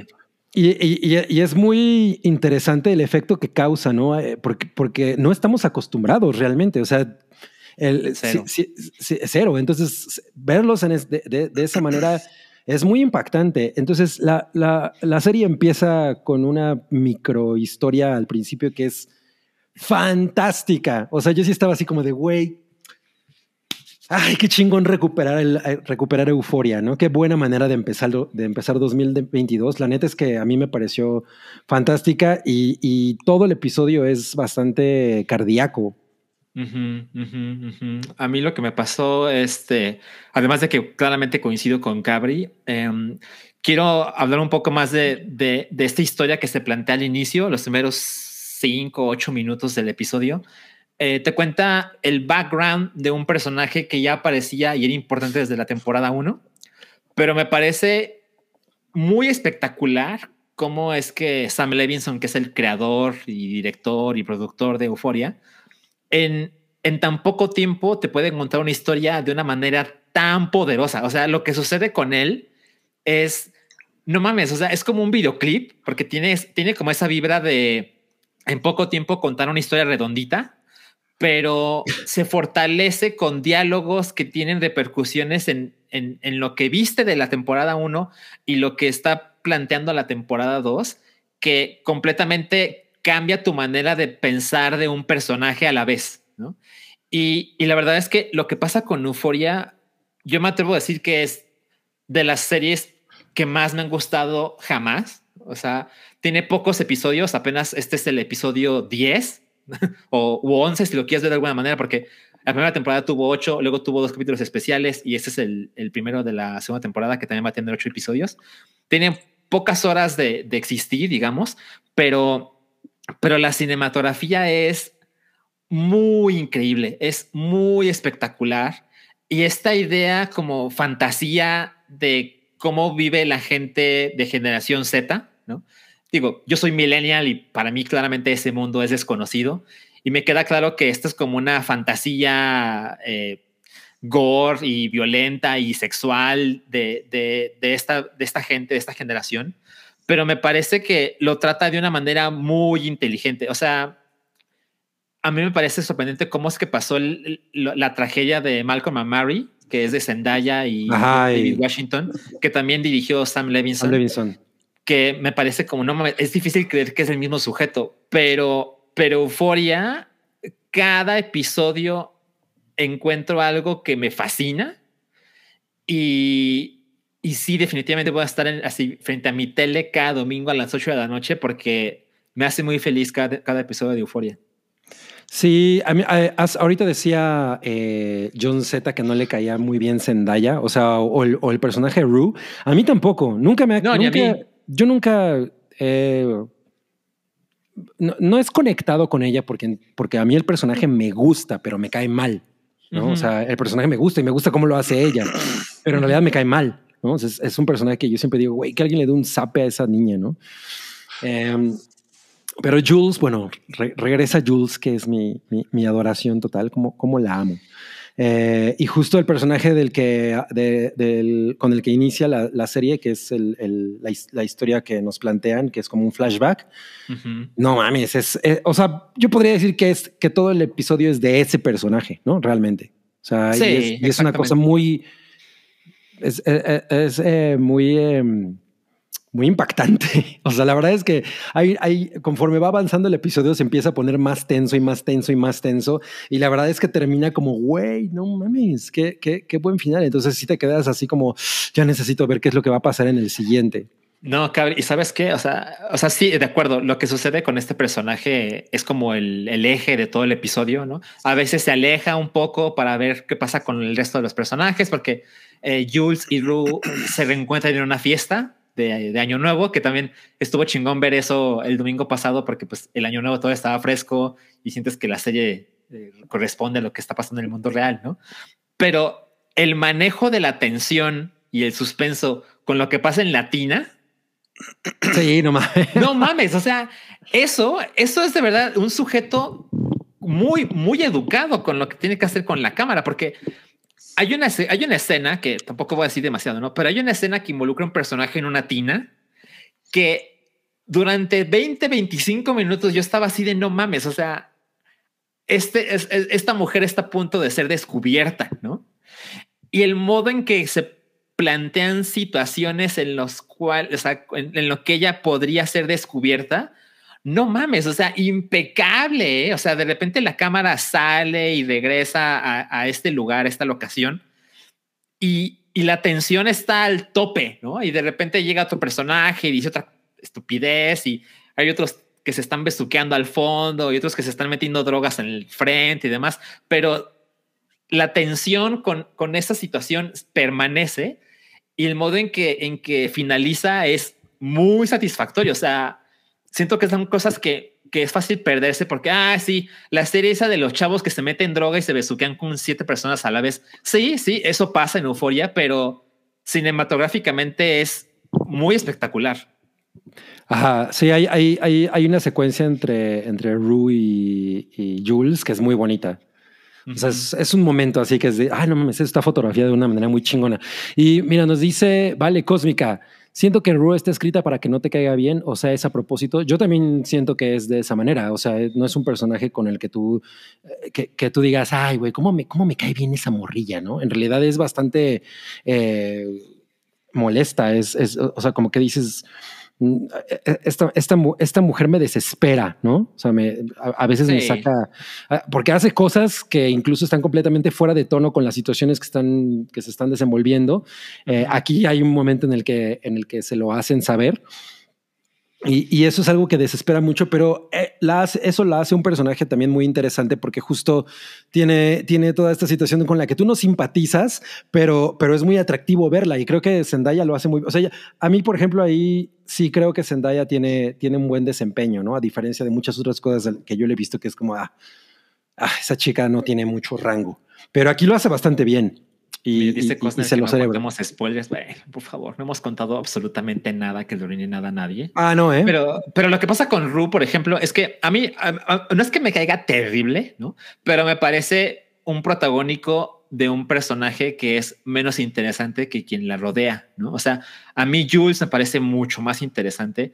Fesco me parece mucho más interesante. Nate me parece más interesante. Y, y pues bueno, pues ni modo, ¿no? Pues el eje es Ru, pues, pues ni hablar, ¿no? Este, también siento que Zendaya está como muy inflada en este personaje. Le dieron un globo de oro, ¿no? Por mejor actriz por hacer Euforia. Cosa que Sí, creo que sí, sí, a- sí. A mí también me parece, me parece sorprendente y, y poco merecido. Pero, pero también entiendo, pues Zendaya está en, en su pico de popularidad, ¿no? Es una chica que pues está, está chingón ver a MJ metiéndose drogas, ¿no? Y, y, y- y besando a otras La MJ drogadicta. Exacto, en HBO. Entonces, pues también entiendo el, esta intención de No, tener un rango y Salchi, te van a cancelar por decir esas cosas. me van a cancelar, pero pues claramente es intencional, ¿no? O sea, Está chingón ver, ver a un adolescente meterse drogas, no no, no, no, literal, me refiero a MJ, ¿no? A la novia de Spider-Man. En otro show, estar haciendo esta clase de cosas, por supuesto que trae reflectores, ¿no? Sí, hay un par de escenas en Entonces- las que yo pensaba en eso justamente, de- así como, esta morra es, es MJ, ¿no? o sea, Ajá, no mames. Y, y algo que sucede con el, el episodio 1 de la temporada 2 es que aparece una pornstar de la vida real que, que ella... ¿Sí ¿Quién sabes de quién hablo, Cabri? Sí, sí, sí. Es una chica que la verdad es que no recuerdo su nombre. ¿Tú sí? No, la, la, la güerilla, ¿no? La güerilla, exacto. Bueno, ella, la verdad es que yo no la conocía como pornstar, ¿no? Yo me enteré así en el internet. A mí, a mí yo, yo, yo vi la- el rostro y dije, güey, esta mujer me suena muy cabrón, pero no, ya no me puse a ver quién era. Es que nada más tiene un rostro que dices, no mames, no lo Sí. voy a olvidar nunca, Sí, ¿no? sí, sí. Está y así. lo que pasa... Ah, no, esa es la máscara de Scream. no, al contrario, ¿no? Tiene los labios así.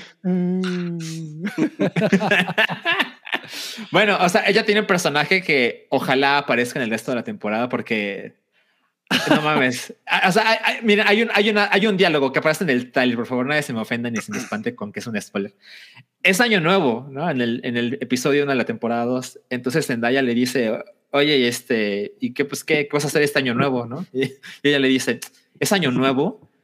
Odio que mi novio no me cuente las cosas. Es como, no Sí, mames, no. o sea, ese nivel de adicción cabrón, ¿no? De esta chica que no tiene ni puta idea de que el año se está acabando, pero que está con todo para meter esa heroína. A mí, a mí me parece hasta poético lo que pasa con Euforia. O sea, Está muy, muy, muy chingón. lo disfruto muchísimo. María César Lerma Argueta nos pregunta, Zendaya dijo que si tienes depresión o estás pasando por algo difícil, que mejor no veas la serie. ¿Qué tan cierto es eso? Pues Ah. yo creo que yo creo que depende de tu de tu manera de ser, ¿no? O sea, depende mucho de tu personalidad. Habrá quien habrá quien se la esté pasando bastante mal y, y- y ver este tipo de situaciones. Sobre todo, yo me imagino si tienes problemas con sustancias, eh, Claro. debe ser complicado, ¿no? O sea, me, me imagino. O sea, definitivamente no es una serie uplifting, Ajá, exacto. pero Sí. tampoco es Breaking the Waves. ¿No? O sea, Qué buena manera de ponerlo, sí, efectivamente. hay niveles. ¿no? o sea, yo, yo creo que sí tiene un lado que, que- que puede resultar pues bastante depresivo porque pues no es justo, no es una serie feliz, ¿no? De ninguna manera. Pero, Claro.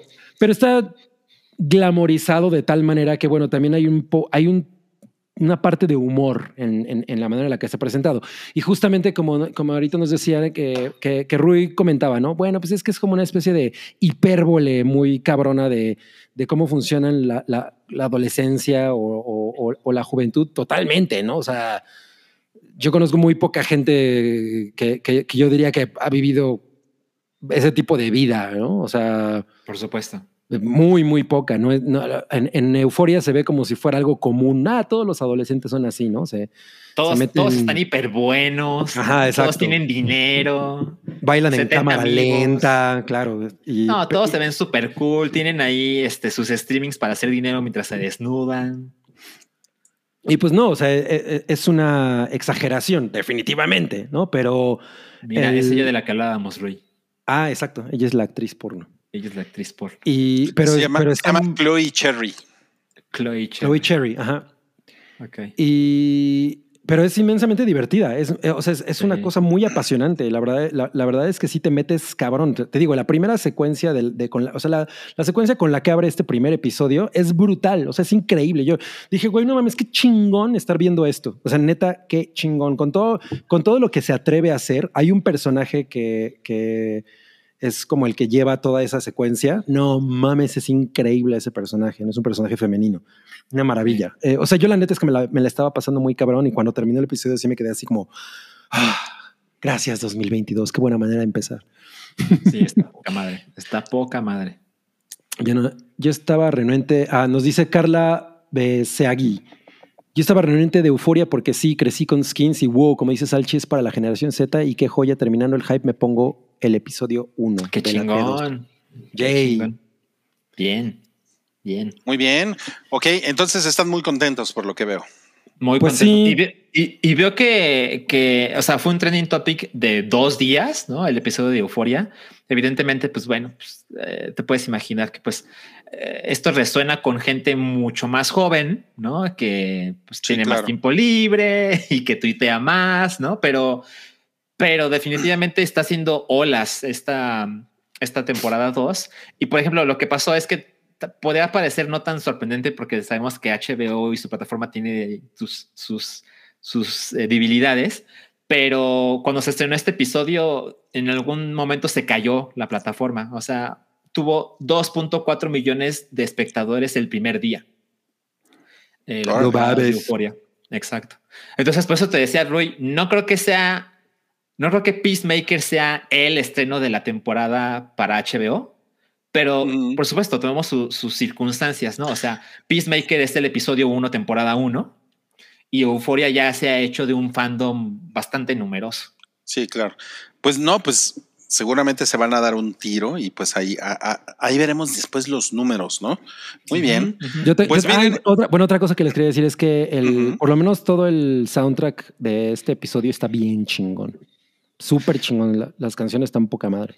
Por lo general de la serie. Sí, de- yo tengo una playlist que se llama Euphoria Like en mi, en mi Spotify, que son puras canciones que yo me imagino podrían sonar en Euforia. Muy bien, muy bien. No, pues luego tenemos que compartirla esa en el Twitter, ¿no, mi cabri? Ujú. Sí, sí, sí, sí. Definitivamente. Ok, bueno, pues eso fue entonces lo que Cabri y Salchi tenían que decir de Euforia. Y tenemos una cortinilla para la siguiente sección, porque como no tenemos superchats, podemos pasar a la siguiente sección, que ya es la última sección de este hype. Son nuestras predicciones. Uf. Ok, pongan atención. Predicciones de las 27 películas más esperadas de 2022, según una selección, pues, curada por, por el hype. ¿no? O sea, A Me encanta. o sea, no, no es así como por Rotten Tomatoes ni nada de eso, ¿no? Esta la hizo el hype y esta es la cortinilla. Venga.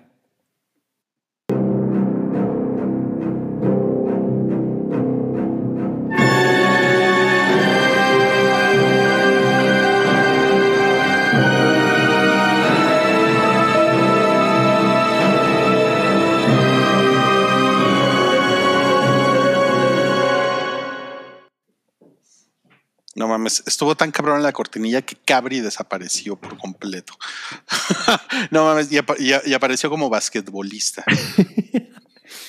Es, es- es mi playera de Fuck the World de Insane Clown. No mames, la transformación. Es como otro cabri. ¿no? No, el- el- es que me falló mi truco. Yo me quería sentar y ya estar desvestido. Ah, Bueno, bueno, está bien, está bien.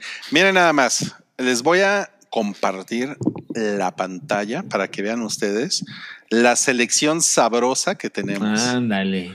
Ajá, ahí está. Las 27 películas más esperadas de, 2000 Ajá. de 2022. Ahora, puede ser que ustedes tengan otra, otra idea, ¿no?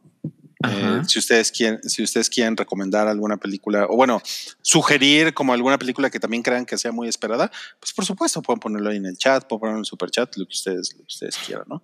Entonces, están un poco en, en desorden porque originalmente estaban mes, mes por mes, pero eh, lo que estamos viendo aquí, como estas primeras seis, no, no, no, no son seis, son diez. Eh, bueno, son como 14.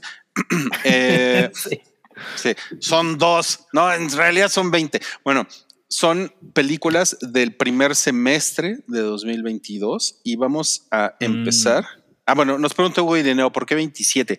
Porque las listas son arbitrarias. Entonces tú puedes hacer una lista con el número que se te pegue la chingada gana. Porque es la edad a la que murió Kurt Cobain. Básicamente es una lista de las que consideramos que son las películas más esperadas del año, sin tener que preocuparnos por las 30 más o las 20 más, ¿no? Sino que todas las que consideramos que son las más esperadas de 2022. Exacto.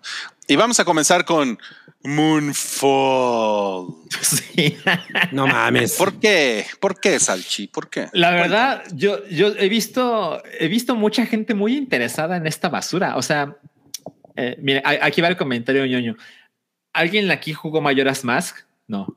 ¿Zelda No. ¿Yo? Mask? No. ¿Yo? Ah, ¿Yo? Rui lo jugó, ok. Yo, pero, Ahí no lo, pero no lo acabé porque me, me cagó. Ok, ok. Está- es- Estás mal, Rodrigo, déjame te digo. Pero básicamente la idea es que en tres días el mundo se va a ir al carajo porque la luna le va a caer a Hyrule, ¿no? Entonces No mames, que quieres tiempo. ver esta película por mayoras más, que estás de la Te lo juro que tiene que ver No, no porque mames. esta idea de la luna le va a caer al planeta Tierra y todo se va al carajo. Yo, decí- yo dije, no mames, es como Mayoras Mask, ¿no? Y luego, evidentemente, pues hay que considerar ciertas cosas. Esta es una película de, ay, ¿cómo se llama ese güey? Roland Emmerich. Roland Emmerich. Roland Emmerich, exacto, exacto. El, el- el creador de 2012, eh, del del director de Independence Day. y- Es el el director creador. que únicamente hace películas de desastre. O sea, es el Exacto. creador del año algunas son un 2012. Es el creador del año 2012, exacto. Él tiene la marca registrada del año 2000. Entonces, pues vi el tráiler y la verdad es que la, la idea me parece muy atractiva. O sea, la verdad es que espero una basura, Güey, es pero, una mierda, güey. pero sí quiero estar ahí. No mames. Estás loco. A mí, a mí la, ver- la verdad es que ya me cansé de que Roland Emmerich haga la misma pinche película. Ah, yo O sea, pensé que ibas a decir, ya, ya me cansé que el, que el mundo se termine. Ah, pues, No, ya eso nunca va a pasar de moda. Que se termine, ya que se termine. Em, pero Oiga, es la no- misma pin- El güey lleva haciendo la misma película desde hace un chingo. Yo preferiría que hiciera un, un remake de Stargate. Entonces la luna tiene cara salchi. No, desafortunadamente no. Pero por lo que sabemos por el tráiler, la luna, la luna está hueca. porque algo hay dentro de la luna.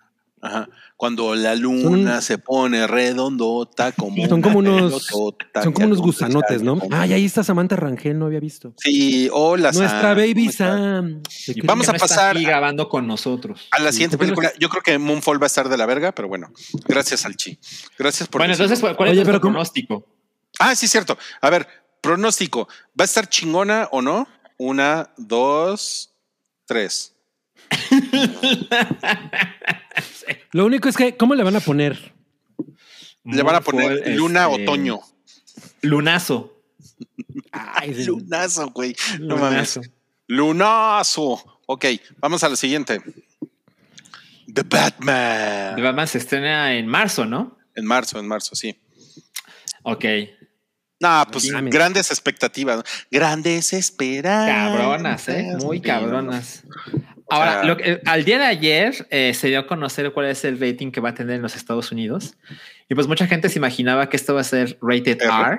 No, Ajá, va a ser. como no. clasificación C, porque se veía súper dark y violento y demás. Y no, es PG-13, pero bueno, también recordemos que lo que pasa con en The Dark Knight, ¿no? Pues la verdad es que para el estándar de, de Hollywood de, su- de superhéroes es una película oscura, ¿no?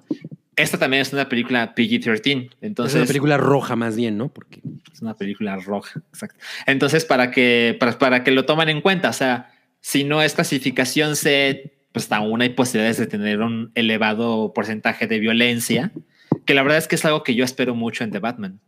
yo también.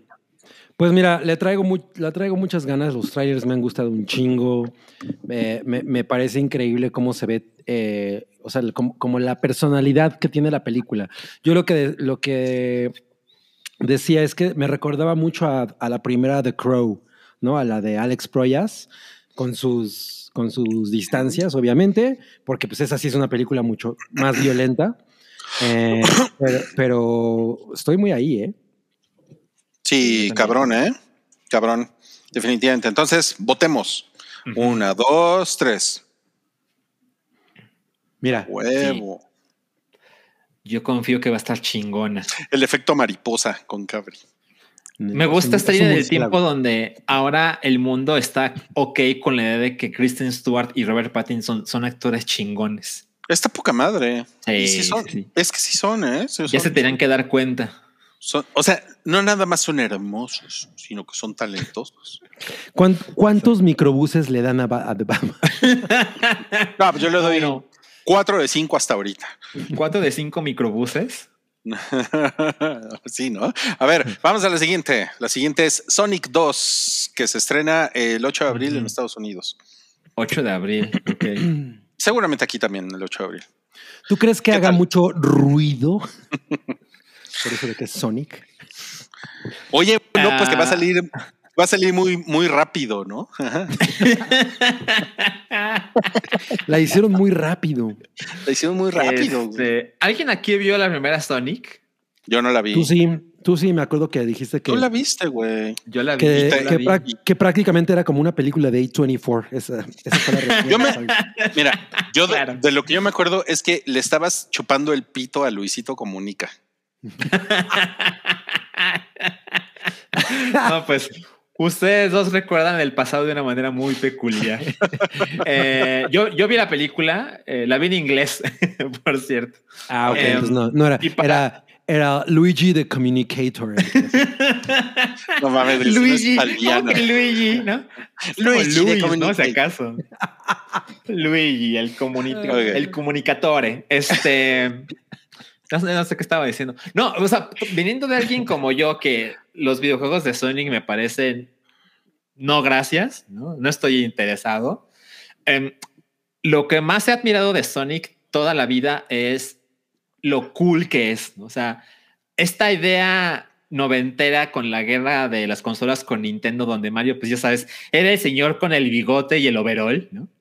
Y de repente Sonic era esta cosa super pop, veloz, este, Bien- con un verga. diseño angular, ¿no? Este, a mí el diseño gráfico de, de Sega, por lo general, me parece muy hermoso, ¿no? Me parece súper, súper chingón, súper atractivo. Y Sonic, evidentemente, es el emblema, ¿no? Entonces, eso es algo que siempre he admirado de la franquicia. Y y completamente lo aterrizan en la película. O sea, es una película que me parece que sin lugar a dudas es la mejor película inspirada en un videojuego. ¿no? Y creo que tiene el acierto de que la película no es como el videojuego. ¿no? O sea, que siento que es algo que usualmente es parte del, del fracaso de estas adaptaciones, ¿no? Entonces, eh, afortunadamente encontraron una manera interesante de contar una historia donde Sonic resuelve las cosas a través de su enorme velocidad, ¿no? Y tiene un chingo de corazón y el CGI mejoró cabrón, porque todos nos recordamos del meme de, del Sonic asqueroso, ese horrible. Este, Little Louis Who Communicates, exacto. Entonces, eh, la verdad es que estoy ansioso por ver la, la secuela de Sonic. Y no pues, mames, eh, de plano, ansioso. Sí, absolutamente, absolutamente. Y salen más personajes, este, que la verdad es que no conozco sus, sus backgrounds. O sea, ubico a Knuckles, ubico a Tails, ¿no? Sé que existen y sé que, quiénes son. No tengo idea de qué hacen ni por qué son interesantes, pero pues me enteraré en el cine porque sí, definitivamente lo voy a ver. Yo soy más rápido que Sonic. Para beber, ¿no? Pero pa- para acabarte el six pack, pinche Mira, mono. güey. mira, mira.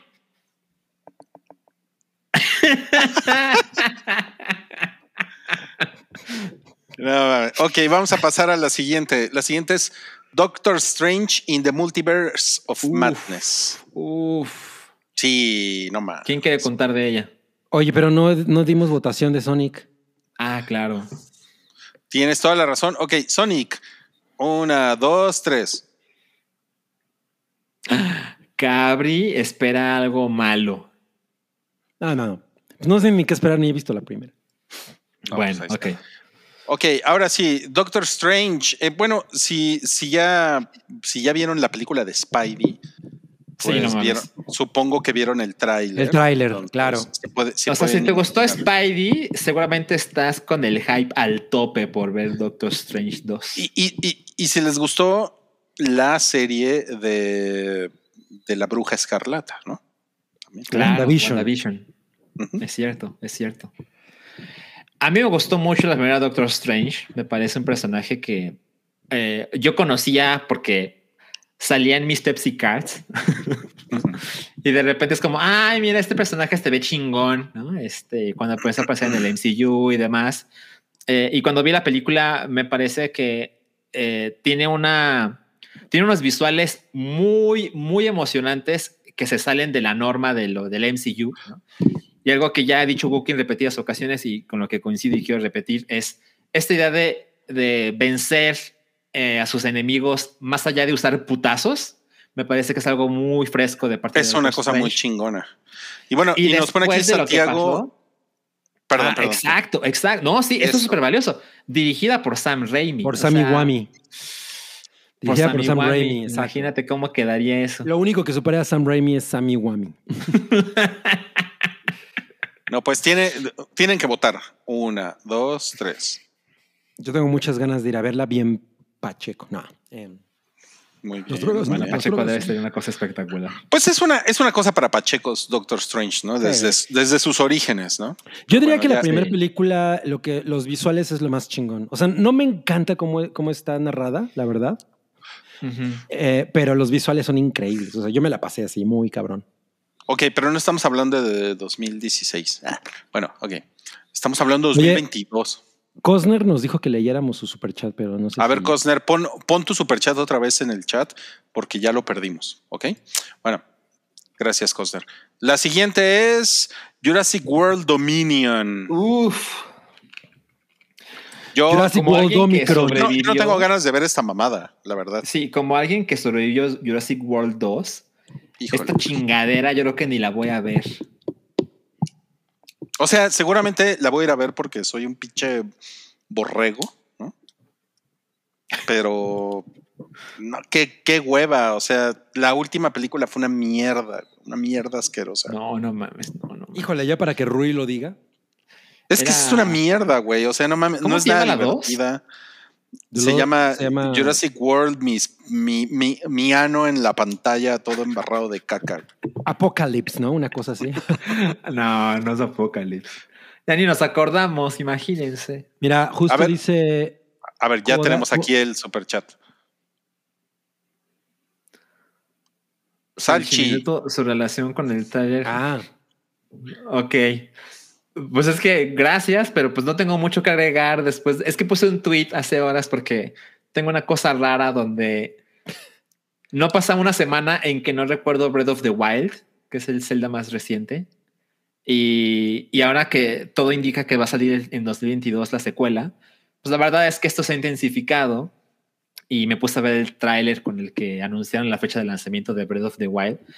Y es un trailer espectacular. Son tres minutos de una musicalización preciosa donde te muestran gameplay, que es una cosa que Nintendo sigue manteniendo a diferencia de, de otros estudios que prefiere poner cinemas. Y, y también tiene ahí su, su, sus, sus pequeños momentos de historia, pero siento que la manera en que está editado, cada parte dura lo que tiene que durar y a pesar de que lo he visto chingos de veces, cada vez así siento una emoción sobrenatural cada vez que veo ese trailer. Entonces, pues eso es lo que puse más o menos en el trailer y pues si alguien quiere que lo repita en formato de podcast, pues, pues gracias, gracias Cosner, pero no tengo más que agregar. Bueno, mira, y ya que estamos aquí, Costner nos hace favor de que hay otro superchat. Gerardo Letechipía, saludos desde Morelos. uy, No, pues no pues sé dónde está. La tierra de Cuauhtémoc Morelos, pues no mames, es donde está Cuauhtémoc Blanc. No, o sea, ¿dónde está el superchat de Gerardo Letechipía? pues no lo están Ah. poniendo aquí, güey. Ah, está en la pantalla, cabris. Ok, bueno, a ver, voten por Jurassic World Dominion. Híjole. mira.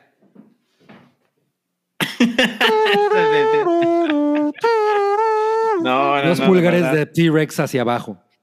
Qué cosa más terrible. Vamos a la siguiente, que es Jackass Forever. No, bueno. la, la película de Pachecos. Pinche chaborruco, güey. Yo creo que si yo fuera un Pacheco, adoraría a Jackass. Pero no lo soy. Ah, güey, ¿Qué yo jamás, decir de esto? yo jamás iría a ver una película de Jackass al cine. No mames. ¿Verdad? No mames. ¿Por qué? En el Es cine es increíble. Es una mamada que puedes ver en un iPad, güey. porque- O sea, en un No, pues pinche porque, teléfono, porque güey. la ¿por qué? experiencia comunitaria. Claro, güey. No, no, no mames, güey. Claro, sí. A ver, Como no, voten, has- como no has visto ninguna, voten. Pues creo que fui a ver una, pero a ver, voten. ¿Cuántas son, por cierto, Cabri? Son como esa cinco, es la ¿no? cuarta. Cuarta. La cuarta. Una, dos, tres. Pinche cabrín, güey. No, bueno. El piecito. Ay, no. mames. La siguiente es Turning Red. Ay, qué culero, Este porque esta película ahora ya no va a estar en cines. No, ya no va a. Plus. Es, es Agretsuko la película. no, la verdad es que se trata de una. Bueno, Pues es un Algo panda que- rojo, ¿no? ha hecho Disney últimamente con, con más claridad, que es ponerle nacionalidad a las películas, ¿no? Entonces, este, o, o una comunidad en específico. Entonces, eh, ahora lo que sucede es con una familia eh, de origen asiático, Asian American, y, y hay una chica en la familia que cuando que algo sucede con ella que se transforma en esta criatura eh, un poco fuera de su control y pues claramente la idea es poder eh, controlarlo y solo utilizarlo cuando ella lo desea, ¿no? Pero básicamente es como esta analogía de creces y las cosas ya no son como eran y tienes que modificar tu manera de comportarte, etcétera.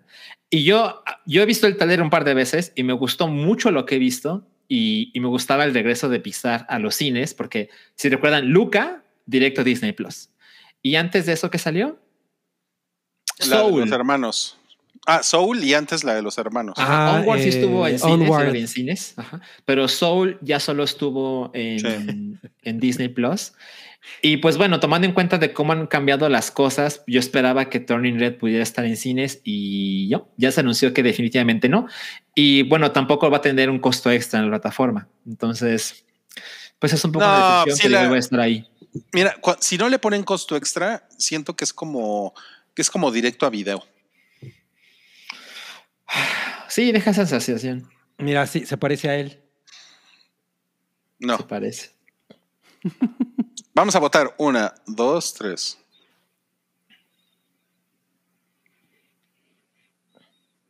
no mames, pinche No, cabrón. bueno. Ok. Vamos a la siguiente. La siguiente es Fantastic Beasts: The Secrets of Dumbledore. No, bueno. Qué feo póster. Para empezar, ¿no? Sí, no está ¿Qué chido. sale un, dra- un dragoncito como de fuego? Ah, pues eso no es un dragón, ¿no? Eso no es un dragón. Pero es un pajarraco. es- no, no, dije, es como un dragoncito de fuego. Ah. yo, desde que me enteré que Rui es Hufflepuff, yo ya no sé qué pensar de Harry Potter. No mames, güey, yo soy... jo- O sea, quiere decir que soy una persona muy paciente y sabia. No mames, Rui, no es cierto. Ese no eres tú. Claro que sí, güey, soy súper paciente y sabio. Bueno, ok. Pues es, este es un avechucho que va a un castillo. Claramente Ah, Harry o sea Potter que- no conecta con ninguno de los tres, ¿no? Pero este no es de Harry Potter. o sea, sí, pero Ah, Güey, pero Y es lo mismo. O sea, es el, es el no Wizarding World. Ya no, este es en la que Johnny Depp es sustituido por. Por el borracho. Por, por el, Por el danés, borracho que mata gente. Por el borra- por Le Chiffre. Le Ajá, por Chiffre, Le la Chiffre. película. el borracho que mata A ver, gente. bueno, pero bueno, ¿cuál es su Max predicción? Mikkelsen. ¿Va a estar chingona o no? Mi predicción es que eh, esta franquicia hace tiempo que no es, que es mucho menos relevante. Pero se supone Una- que han estado chingonas estas, ¿no? Una, dos, tres. Voto. No, bueno, o sea, Cabri se la pasa defendiéndola, pero cuando llega la hora de votar, Sí. no tiene opinión alguna, ¿no? Dice, a lo mejor no sí sé. me gusta. Bueno, o sea, no, no es como Jackass que. Sí, güey, que hasta votaste. Exacto. Hasta con, Cinema. hasta con los testículos votaste, güey. A ver. Oh, por Dios. La siguiente es Top Gun Maverick. No, Mira. es- Voy- me voy a poner como Cabri. Mira, spoiler. A, a mí la verdad es que Top Gun me da bastante igual, pero yo sé que es una cosa generacional. Pues sí, sí, es una cosa generacional, pero. Creo, creo que tienen una oportunidad de hacerlo chingón, justamente por la cosa generacional. O sea, eso es todo. O sea, pueden hacerlo. O sea, si la hacen para señores de mi edad, va a estar chingona. O sea, si, em- si empiezan con no, güey, vamos a Top Gun, la nueva generación. Yo creo que una cosa eh, que tiene a, eh, a su favor esta Top Gun, digo, corríjanme si, esto, si estoy equivocado, pero es que pro- eh, Tom Cruise hizo muchos de los stunts a bordo de aviones y todo eso, ¿no? Una de las cosas chingonas de la original Top Gun es justamente que la manera en la que fue filmada con util- utilizando casas reales y todo ese pedo, ¿no? Entonces yo creo que Ujú. eso es un plus que tiene esta serie, ahora ya va a ser convertida en una serie. Y pues eso, eso me llama la atención porque esa ese tipo de experiencia en cine pues es muy atractiva, ¿no? O sea, ver esto en una pantalla IMAX, todo el- te- llevamos como tres años viendo los trailers, ¿no? El tráiler. Y No más con Top Gun Top Resurrection. Gun Resurrection. Hijo, eh, pues- imagínate que es una serie de aviones meta, ¿no? No Ajá, en la que sale Tom Cruise haciendo así. y, y se la, y se la pasa jugando Flight Simulator, ¿no? No mames. Ok, vamos a votar. Sí. Vamos a votar. Va a estar chingona. Una, dos, tres. Ay, pinche salchi, cabrón. Además vamos a sale la Jennifer siguiente. Connelly. Ay, qué rico. La, la siguiente es Lightyear, la, la, la gran película de Buzz Lightyear, Sí. que tiene un tráiler que a mí me parece que está chingón. No sé ustedes qué opinan. A mí me gusta el tráiler. O sea, sí A mí- estoy, sí, sí estoy com- comprometido con ir a ver esto porque me gusta el giro que le dieron. El Hiro Ok. Nakamura. Pues vamos a votar. Una, O sea, nada más es poner el póster y votar. Y ya. Claro, Es- es- una, la dos. una, dos, tres. No mames, sí, te estás muy prendido con Lightyear. No, uno, uno, uno. Oh, pues. Ok, vamos a, a, la a mí la verdad es que no me encanta el concepto Ajá. de Lightyear. O sea, hacer una Ah, historia ya sé. del. Ya ibas a empezar con tus mamadas. A mí es algo que no me encanta. A- O sea, a mí lo que me encanta de Toy Story es, no mames, los juguetes con los que tú creciste tienen una vida y problemas Pues que sí. los humanos desconocemos, ¿no? Yo no, yo, no parece cre- mágico. yo no crecí con eso, ¿eh? Yo solamente crecí con unos boxeadores que les hacías así. Pues y también unas- tenían una vida y problemas que, que- tú desconociste, cara. Yo nada más crecí con Jackass. Con Steve A O. ver, a ver. Vamos a la siguiente. La, si- la siguiente es Uncharted. Ah, Yo creo que esta va a estar de la verga, la verdad. Yo creo que va a ser así, la vas a ver y dos horas después se te olvidó. Ese pinche Mark Wahlberg podrido en millones de dólares por hacer pura mierda, ¿no? Eh, sí. Ahora, lo que está cabrón es que esta película Uncharted es, es de una Como Adam de Sandler. Naughty Dog, que es de los mismos de The Last of Us, ¿no? Entonces es- son, son juegos que a mí nunca me han así volado la cabeza, pero eh, definitivamente son juegos chingones, ¿no?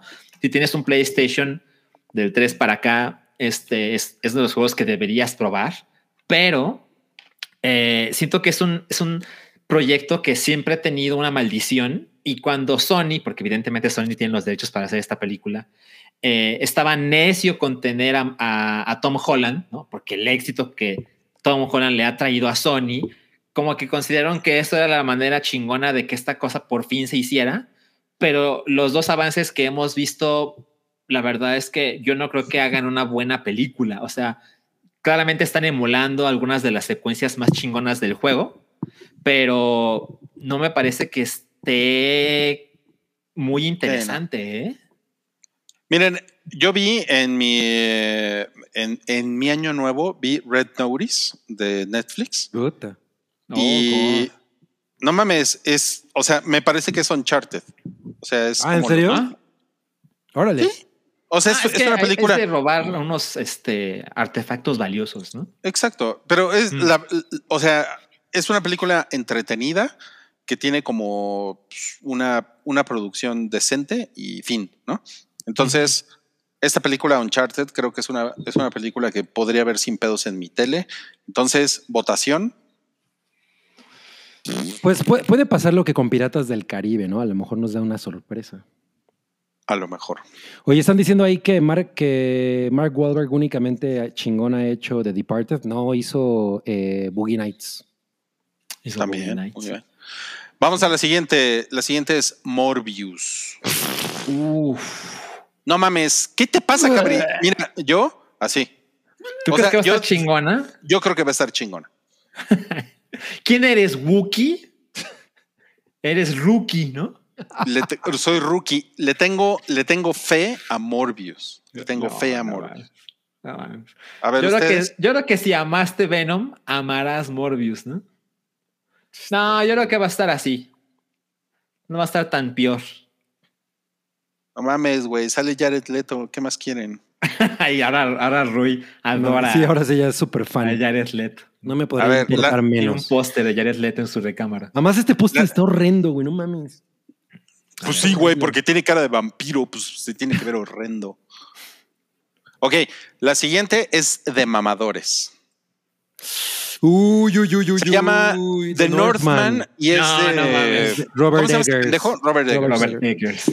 Y sale. Bjork, por cierto. Y sale Bjork. Y por supuesto, Anya Taylor.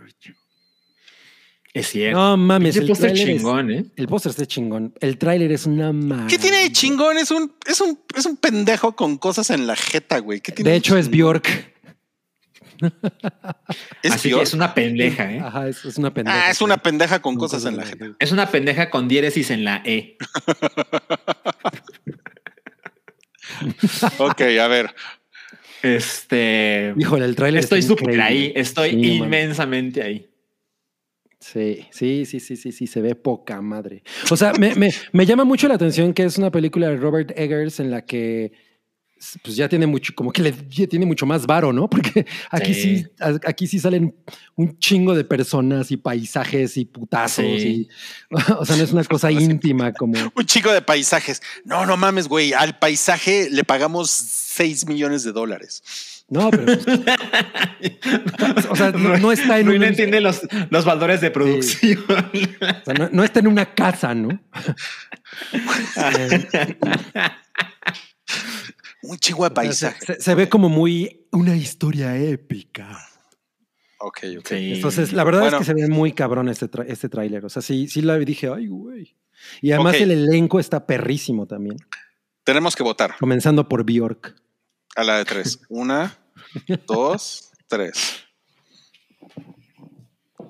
el mismo nivel que Yacas. Así el rango de Cabris. Ro- Robert Eggers y Johnny Knoxville están así a la par. Vamos a la siguiente, The Black Phone. Este póster es igual al anterior, ¿no? Según yo, esta película la iban a estrenar el año pasado. Sí, pero la pasaron para acá. Y la verdad es que el tráiler no me dijo absolutamente nada. Saben, esta es, está inspirada en una historia de, ¿cómo se llama? Joe Hill, ¿no? Joe Hill, el hijo de Stephen King. Que es curioso porque él se cambió el nombre para que no supieran que es el hijo de Stephen King, pero todo el mundo dice, ah, sí, Joe Hill, el hijo de Stephen King, ¿no? Bueno, cosas Claro. que pasan. Joe King. Eh, y esta película, se, o sea, ya hay algunas personas que la han podido ver porque estuvo en festivales y demás, y tiene 100% de frescura en Rotten ah, Tomatoes. ¿en serio? Entonces, sí, este, como que llegó a este año con, ay, no, mes, por fin se va a estrenar esta cosa. Y la verdad es que una de mis razones para estar interesado en la película es que creo que Ethan Hawke con frecuencia elige papeles chingones, ¿no? Evidentemente, Y Pues de hecho comete sale en la película anterior, también salen de Northman. Ethan Hawke. sí. Ah, ok. ¿A poco sale? No mames. Dicen que la actuación del paisaje se podrá llevar el Oscar. No, pero es paisaje, güey. John, La John Paisaje. Pa- John Paisaje. John Paisaje. Bueno, a John ver. Landscape. Tenemos que votar. Una, dos, tres. Ay, pinche cabrón. güey. Pues, No, ¿cómo no voy a sabe. saber? No, no, no Ok. tengo ninguna referencia. Vamos con las películas de la segunda parte de 2022, ¿ok? Ah, ¿Esta era la primera parte? Esta es la primera parte. La segunda parte es Thor, Love and Thunder. Love and Thunder. ¿Por qué no se, por qué no se llamó Lo- Love and Thunder? Hubiera estado más chingón. No, pues como que es, es muy fácil esta. O sea, esta pues, va, va a estar chingona. No hay manera de que esté culera. Mm, ah, Mira, es Thor 4 y todos sabemos lo que pasó con Thor Thor, Ragnarok. Thor- Thor 4 es la, de Tena. es la, cuat- es la 4T y, sí, es, cierto, y es del mismo director. Director. de, ¿Cómo le decimos aquí? Kawaii. Kawaii. Tai Kawaii Tai. Titi. Tai Kawaititi. Exacto, exacto, exacto. Del Entonces- director de Thor. Yo sé que esto, esto no les va a gustar, pero yo detesté Thor Ragnarok. O sea, de verdad, me dio pena. No estaba en el cine y me dio Ay, pena. está bien divertida. Está No, mames, yo, la, estúpida. yo la odio también. Yo la odio muy cabrón. No, O sea, Thor. yo no, no- Pero no voy a es decir joya, pero es muy pinche divertida. Thor Ragnarok, exacto. Thor Ragnarok, sí. Ragnarok. Entonces, pues, después de lo que vi en la 3 y tomando en cuenta que el elenco repite, pues ya se imaginarán mi sentir con la 4. Mira, yo, yo me reconcilié con Tai Kawaititi Con en Jojo Rabbit. En The Mandalorian porque Ah. tiene, un, tiene un par de episodios muy chingones en The Mandalorian. Pues creo, creo que lo puedo hacer. Claro, claro, es cierto, es cierto. Entonces, bueno, Entonces- votación. Una, dos, tres. ya se quitó los zapatos, no puede ser. No mames, güey. Esto le gusta a Quentin Tarantino. No, no es cierto. No tengo la menor idea. Pues, pero espero La que siguiente es Black Adam. Uy. Híjole, tengo mis reservas. No, yo ya, yo ya sé mi, mi voto aquí, eh. Mira, yo creo que, la, que Shazam estuvo increíble, la verdad. Excepto la última parte, la, la batalla esa. No estuvo increíble, no estuvo increíble, no mames. Yo me la pasé cabrón en la, pri- en la en- por lo menos la primera hora me la pasé muy cabrón. Pero sí, Entonces, increíble, no mames. bueno, no, no, no, tienes razón. Estuvo bien, estuvo chingona. Estuvo bien, bien, bien. Bien, ok, bien. Sí, está bien, Está bien. está bien, está bien. Pero, pues, Black Adam no besa chido. Ya nos puso Santiago Herrera que Black Adam no besa chido, ¿no? Pues no. No creo que, que ese dude bese chido. No, yo no veo nada convencido a Salchi. No, no. Parece la película de Gatorade, ¿no?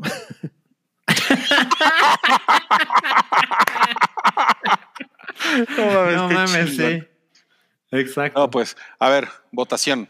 Una, dos, tres. Mira, súper tibio, ¿eh? No mames, Es esta ha sido la película más tibia de todas. Hemos visto muchas películas de DC, o sea, cómo, cómo entusiasmarse, ¿no? Sí, sí, la verdad es que sí Mm. está cabrón. Estoy más emocionado por el reboot de Rebelde.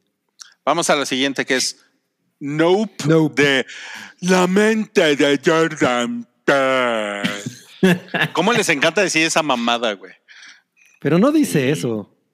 Claro que eso dice en el pinche póster, güey. ¿Dice De eso? la mente de Jordan Peele. O sea, como si, Javi. o sea, ¿Qué como dice? si Jordan Peele tuviera así Es que fuera así, megamente, lo güey. así. Tuviera, tuviera hidrocefalia, ¿no? Es como de Mars Attacks. Eh, De los creadores de. ¿Cómo se llama la. ¿Cómo se llama? No, no, mira, mira, mira, mira, mira. Te No, lo- bueno. mira. No, de, lo- de los creadores de películas de minorías de, de- que sufren situaciones terroríficas. Ya, güey. Pinche Jordan. Uy, pues Pero, tú ¿cómo- quieres ver otra llama? película de blancos. Es lo que quieres. ¿Quién eres? Pues una pin- Michelle Franco. Pues una pinche película de, de terror, pero a huevo, Jordan Peele tiene ocasión. No, güey, voy a hacer una película de negros, güey. Que, que se la pasan de la verga, güey. No, pues es no, un hombre matan, negro, güey. evidentemente quiere contar sus historias. No mames, güey, ya. ¿Qué? O sea, pero está bien, pero qué hueva que todo el tiempo lo Me venden así. regañaron que me ponga mis lentes. O sea, entiendo lo de pues ensalzarlo demasiado, ¿no? Sí, es que acá- Mira, dice Carlos que si Jordan Peele es el nuevo Shyamalan, no, no creo. O sea, Oz no está terrible. Yo creo que hay unas cosas que están chingonas en esa película. No está al nivel del anterior, de, que, no- que es la que no me acuerdo cómo se llama. ¿Cómo se llama la anterior? Es- La de la, se llama la de Get la Out. tacita. Ah, Get Out, claro. La de la tacita. la o sea, taza- pero- tacita la película. Tacita la película, sí. O sea, pero. Es que siento, siento que están quemando a Jordan Peele, ¿sabes? O sea, siento que Jordan Peele es como un, por ejemplo, con Twilight Zone, es así como de la mente de Jordan Peele". Y la neta es que Twilight Zone está súper. Super me, super ñe. Sí. Oye, eh, aquí le van a poner Nel. Estaría Nelson. chingón, ¿no? Nel. Bueno, a ver, voten, voten. Una, dos, tres. Ah, Y no mames, otra, otra tibia, güey. Otra tibia, sí. Ya me, ya me pusieron. Rui dice menos películas de negros y más películas de Thor. Ajá. mal, ¿eh? Mal, mal, mal. Ma- La, más si- Cindy la Regi. la siguiente es Spider-Man. Across the Spider-Verse, parte 1. No mames, no. No, bueno. ¿Por qué parte? Hype, así. No, pues ya, ¿no? La Vamos. Vamos a votar de una vez. Ok. La siguiente, creo, creo que con la siguiente van a poder votar también en chinga. Halloween. Ends. Híjole. No, pues Rui, Rui tiene. Ah, Es Ya que no mames, güey. ¿Qué, qué le estamos esperando de esta, de esta mamada, güey? A mí no me gustó el remake, este, que al mundo sí. Y ya no fui a ver Halloween Kills y el mundo ya no le gustó. Entonces, pues ahora estoy menos interesado en la tercera parte. Sí, no, yo. Yo no he visto ninguna de las tres. Bueno, obvio esta no porque no se estrena todavía, pero tampoco ninguna de las otras dos. No, no estoy nada aprendido. Además, yo no soy nada fan de Michael Myers, la verdad. O sea, te cagó Mm, Austin Me Powers. pasa igual. Pero soy fan de Wayne's Este- World. Chiste predecible, pero, pero chingón. Sí, siempre, siempre funciona. Vamos a la siguiente. World. Mira, de, la- de la siguiente no hay póster todavía, pero tenemos una foto de Tom Cruise en un cable. No mames. Oh, si tan solo es- pudiéramos es- hacerle. Limpia, limpia vidrios, la película. Qué chingón, güey. Qué chingón limpia vidrios la película, güey. Oye, pues sí Está- podría haber una tra- ap- apuesto que podría haber una película cuya trama sea un limpiavidrios que, se- que está así, ahí, ¿no? Y se está venciendo. Una, así como Buried, como Buried. ¿sí? Ajá. Sí, ese podría ser. Se llamaría Ryan Reforma Reynolds. 222. No mames, sí. No, no, no se llamaría Bol- bolsa 222. de valores. 222. 222. Ok, esta que estamos viendo aquí es Misión Imposible 7. Ujú. Y está saltando en un triciclo Apache o qué. Apache. Bueno, ¿tienen ganas de verla o no? Wookie sí. Sí. tiene muchas ganas, seguro. No, bueno, Wookie. Ustedes, ustedes, ustedes. Wookie no, No, está yo- aquí, sí. güey. A mí me ha gustado mucho las últimas películas de Misión Imposible. Híjole, güey. La última yo la odié muy cabrón. ¿En serio? Muy ¿Y, y cabrón. tú güey. también, Cabri? ¿La seis? Como, ¿Qué? ¿Qué como, pasó? como, Ni como me de acuerdo. Scooby-Doo. Ni me acuerdo de ella. Mm. Sí, la verdad ¿La es que no me 6 cuál es? ¿Es la del avión? No, la del avión es la 5, ¿verdad? La, la, la última es la de Scooby-Doo. no. ¿Cuál es la de Scooby-Doo? Yo creo que nunca la vi, porque no mames. Debe estar muy cabrón. Ah, claro, es, nos puso John Z. Sale Superman con bigote. Es la, es la de. Ah, la del baño. Superman con bigote, qué chingón. Sí, sí, es cierto. sí, sí. Ok. A ver, Es, es la referencia completamente. a ver, tenemos un, uh, tenemos un chat de Cloud. A ver, lé- eh, léetelo, Cabri. Dice, buenas amigos, últimamente tengo mis noches Voz ocupadas y se me pasa el programa, me da gusto verlos también. André, un mucho amor para la banda. Recibe de mí hoy, mañana y siempre mucha paz. Pero, sobre todo, mucha, mucha, mucha, mucha, mucha, mucha, mucha, mucha, mucha, mucha, mucha, mucha. amor. Eso ya es un cha-cha-cha. Macha, macha, macha. ya No, pusieron pues que se ve como póster de Jackass. Totalmente. Ahí le podrías poner Jackass con Tom Cruise. Ya casi imposible. Ok, vamos a votar. Una, dos, tres. Uy, qué mixto se puso todo. La mí no me siguiente emocionan. es The Flash. Uy. No. Nadie quiere decir nada. Esta es la película de De pronto Flash. Chica de- Es la película de, de Es la Michael temporada Keaton. 4 de Luis Miguel la serie. no mames. ¿Qué? ¿Quién, quién sale aquí? Sale Michael Keaton. Ah, ok. Ah, no mames. No, entonces. Que pues es una fórmula similar a lo de Spider-Man, ¿no? Obviamente. Claro, claro. Ahí está, ¿no? Ya, Ya, Sale está Michael. Yo por eso le pongo. Yo creo que si no saliera Michael Keaton, no iría a ver esta película, ¿eh? Ujú. Y nos puso Carlos. Es el mismo póster que Black Adam con otro pantome, pantone. Salen tres Batman. La, la- la trilogía que se viene de Gatorade. Vamos a la siguiente que todavía no tiene póster y es Creed 3. Ah, yo no vi la 2. Está, bien, está y la bastante uno me bien. gustó ¿eh? mucho. Sí. O sea, yo no, yo no he sido turbo fan, pero están chingonas. Sí, pero la, la 1 Que- es mucho mejor que la Que por cierto, el otro día es, eh, Rui y yo nos pusimos a ver el box en chichoncitas. Es cierto. güey. Nos pusimos a ver eh, Tres. Eh, que no es lo mismo que ver chichonas en boxers. No. exacto, exacto. Es que, es, que, es que fuimos a nuestro nuevo lugar favorito para tragar alitas y estábamos viendo el box criticándolo. Pues todo Bien, bien no- chafa. Nos dice. Darian Martínez, aquí es donde ya se muere Rocky, ¿no? Pues se supone Sí. que Sylvester Stallone no sale en esta película. O, O sea, sea, ya se murió. Mm, Parece que ya se murió para esta película. O sea, no dice. Adrian. Tecate. Tecate, no mames, qué pendejo. A ver, votación. Una, dos, tres. No mames, güey, qué cabrón. O sea, no estoy súper emocionado, pero la verdad es que, es que han estado bastante decentes. Bueno, yo- Y está, ma- y mamado el, lo, lo que es el Michael B. Jordan, ¿no? Está mamado. No mames. Es- Yo creo que sí me pone una madriza. Creo. Vamos a la siguiente que tampoco tiene póster todavía. Y es Aquaman and the Lost Kingdom. Se llama Aquaman el divorciado.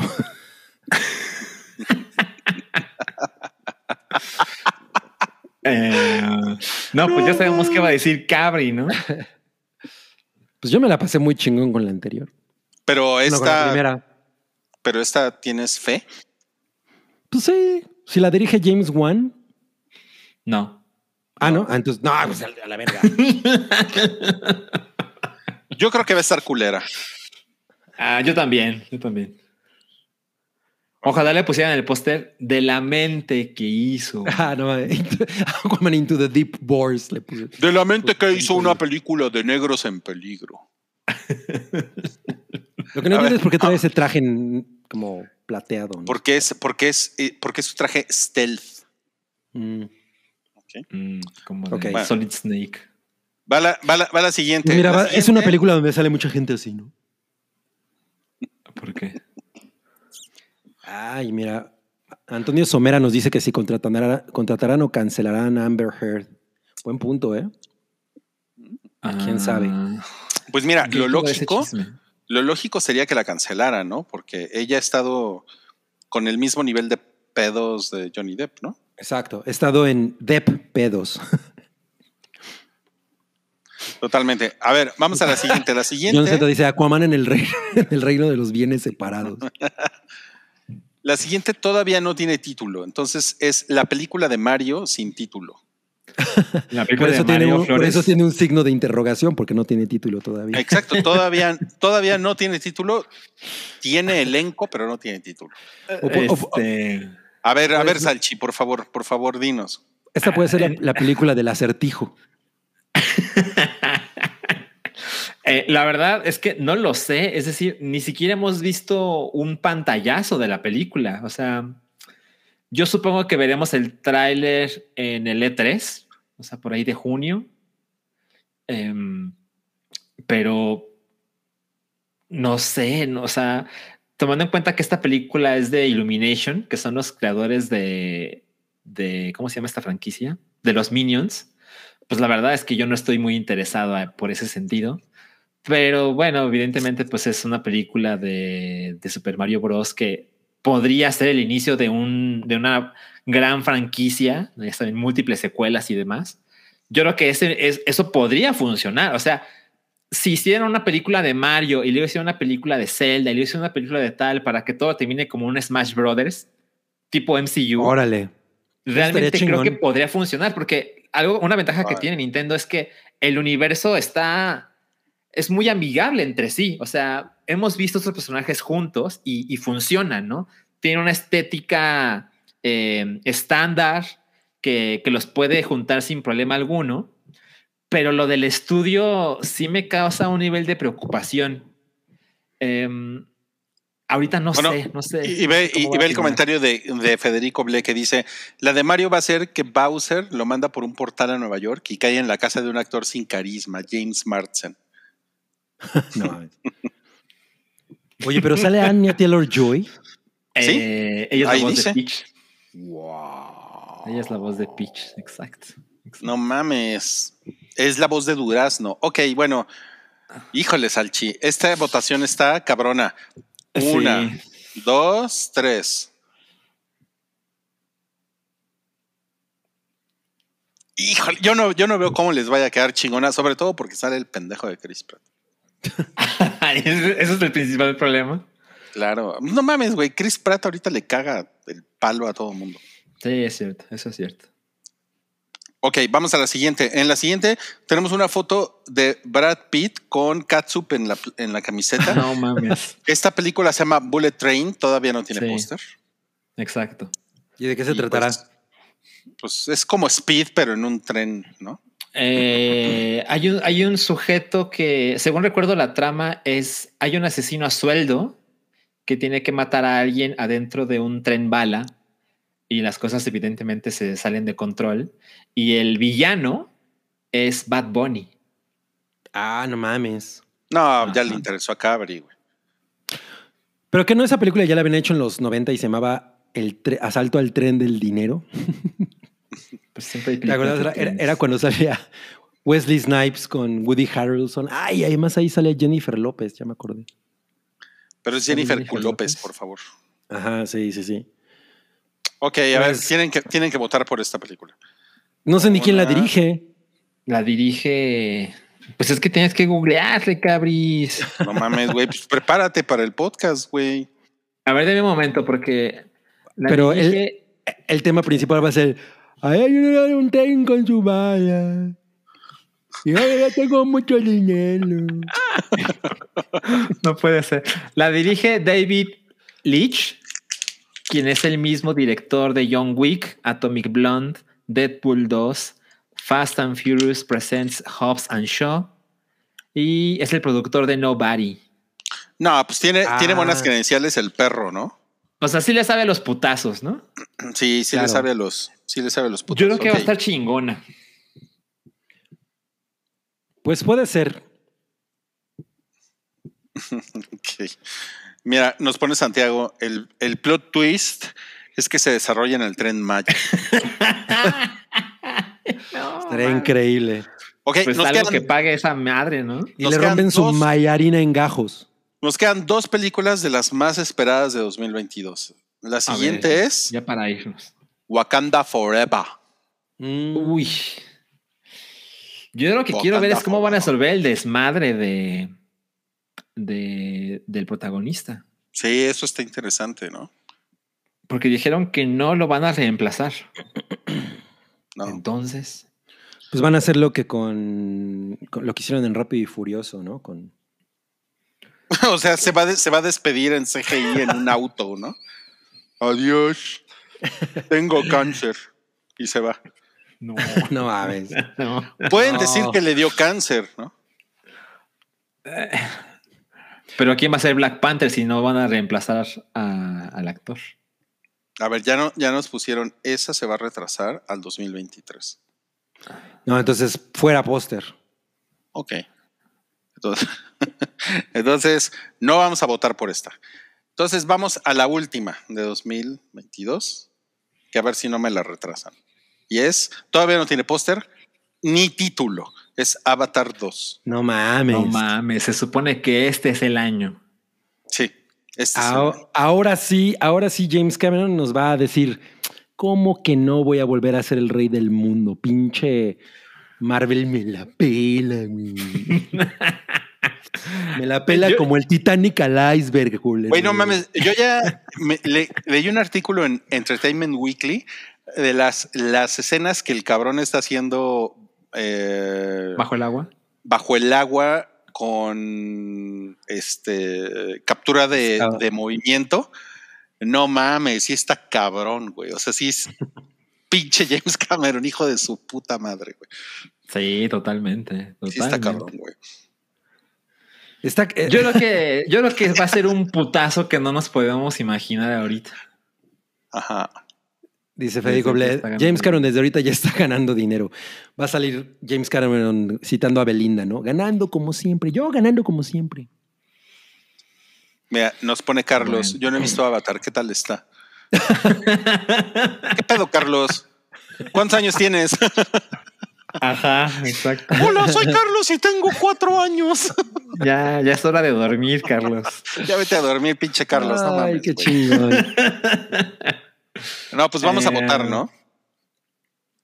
Sí, vamos a votar. Vamos a votar. Una, dos, tres. ¡Ay, güey! Opinión dividida. No mames, qué cabrón. Ok. Híjole, no sé, güey. A mí, a mí la verdad es que no le tengo nada de fe. Ya le pusieron a, a Carlos que es oriundo de Melmac. Pues mira, solo espero que los Naobio, Navio, como se llame, no se vean tan horribles como en. Es que, güey, cuando Sigourney Weaver salía así en su avatar, no mames, se veía horrible. Bueno, pero en ese momento se veía chingón. Ad- admítelo. Sea, No, no, no, no, no. Ay, no yo- mames. yo- Ahora, ahora resulta que no te gustó. No, a mí, a mí, a mí, a- es que los monigotes no me gustaba cómo se veían. Me gustaba cómo se veían los escenarios y eso. Cabri, cabri, Pero cabri, ellos cabri, no. cabri. Están diciendo ¿Qué? que va a salir Bad Bunny en Avatar 2, güey. Para, que- para que cambies tu opinión ya. Va a decir, Y Charlie XCX, ah, no mames, no mames. Y sale Charlie. dirigida por James Wan. Una cosa muy cagada que estaba leyendo es que Avatar 2 va a ser en Tulum. Ah, no mames. Sí, porque Ay. es, en- es en un, es en un paraíso tropical con playa. Sí, los Ahora, monos todo- estaban todo gachos. Los monos estaban gachos. O sea, había otras cosas que se veían muy chingonas, pero los pinches avatars se veían bien culeros, los Navi. Mira, mira, ya, se, eh, eh, ya se vino a disculpar Carlos. Dice, ja, ja, ja, perdón, nunca he tenido la oportunidad. No había cines en Cuernavaca cuando salió. Ja, ja, ja. No mames. No. Pues no mames, cabrón. Ya hay, hay- o sea, hubo DVD, hubo Blu-ray, hubo. O sea, no Disney había cines en. Cuernavaca hace 11 años, ¿no? A ver, a ver, Carlos, vela y en el próximo hype nos vienes a decir qué te pareció. ¿no? Bueno, es, es un buen reto. Una semana. Bueno, pues esto fue mm, el hype 412. Gracias. Sahelu. Eh, Y esas fueron las 27 películas más esperadas de 2022, según la lista que curamos en este podcast. Y pues bueno, gracias. Eh, pues nos vemos la próxima semana, ¿no? ¿Qué les parece? Nos vemos la próxima semana. Muy Ok. bien. Bueno, adiós. Gracias. Adiós. Bye. Bye. Tu apoyo es necesario y muy agradecido. Aceptamos donativos para seguir produciendo nuestro blog y podcast desde patreon.com diagonal el hype.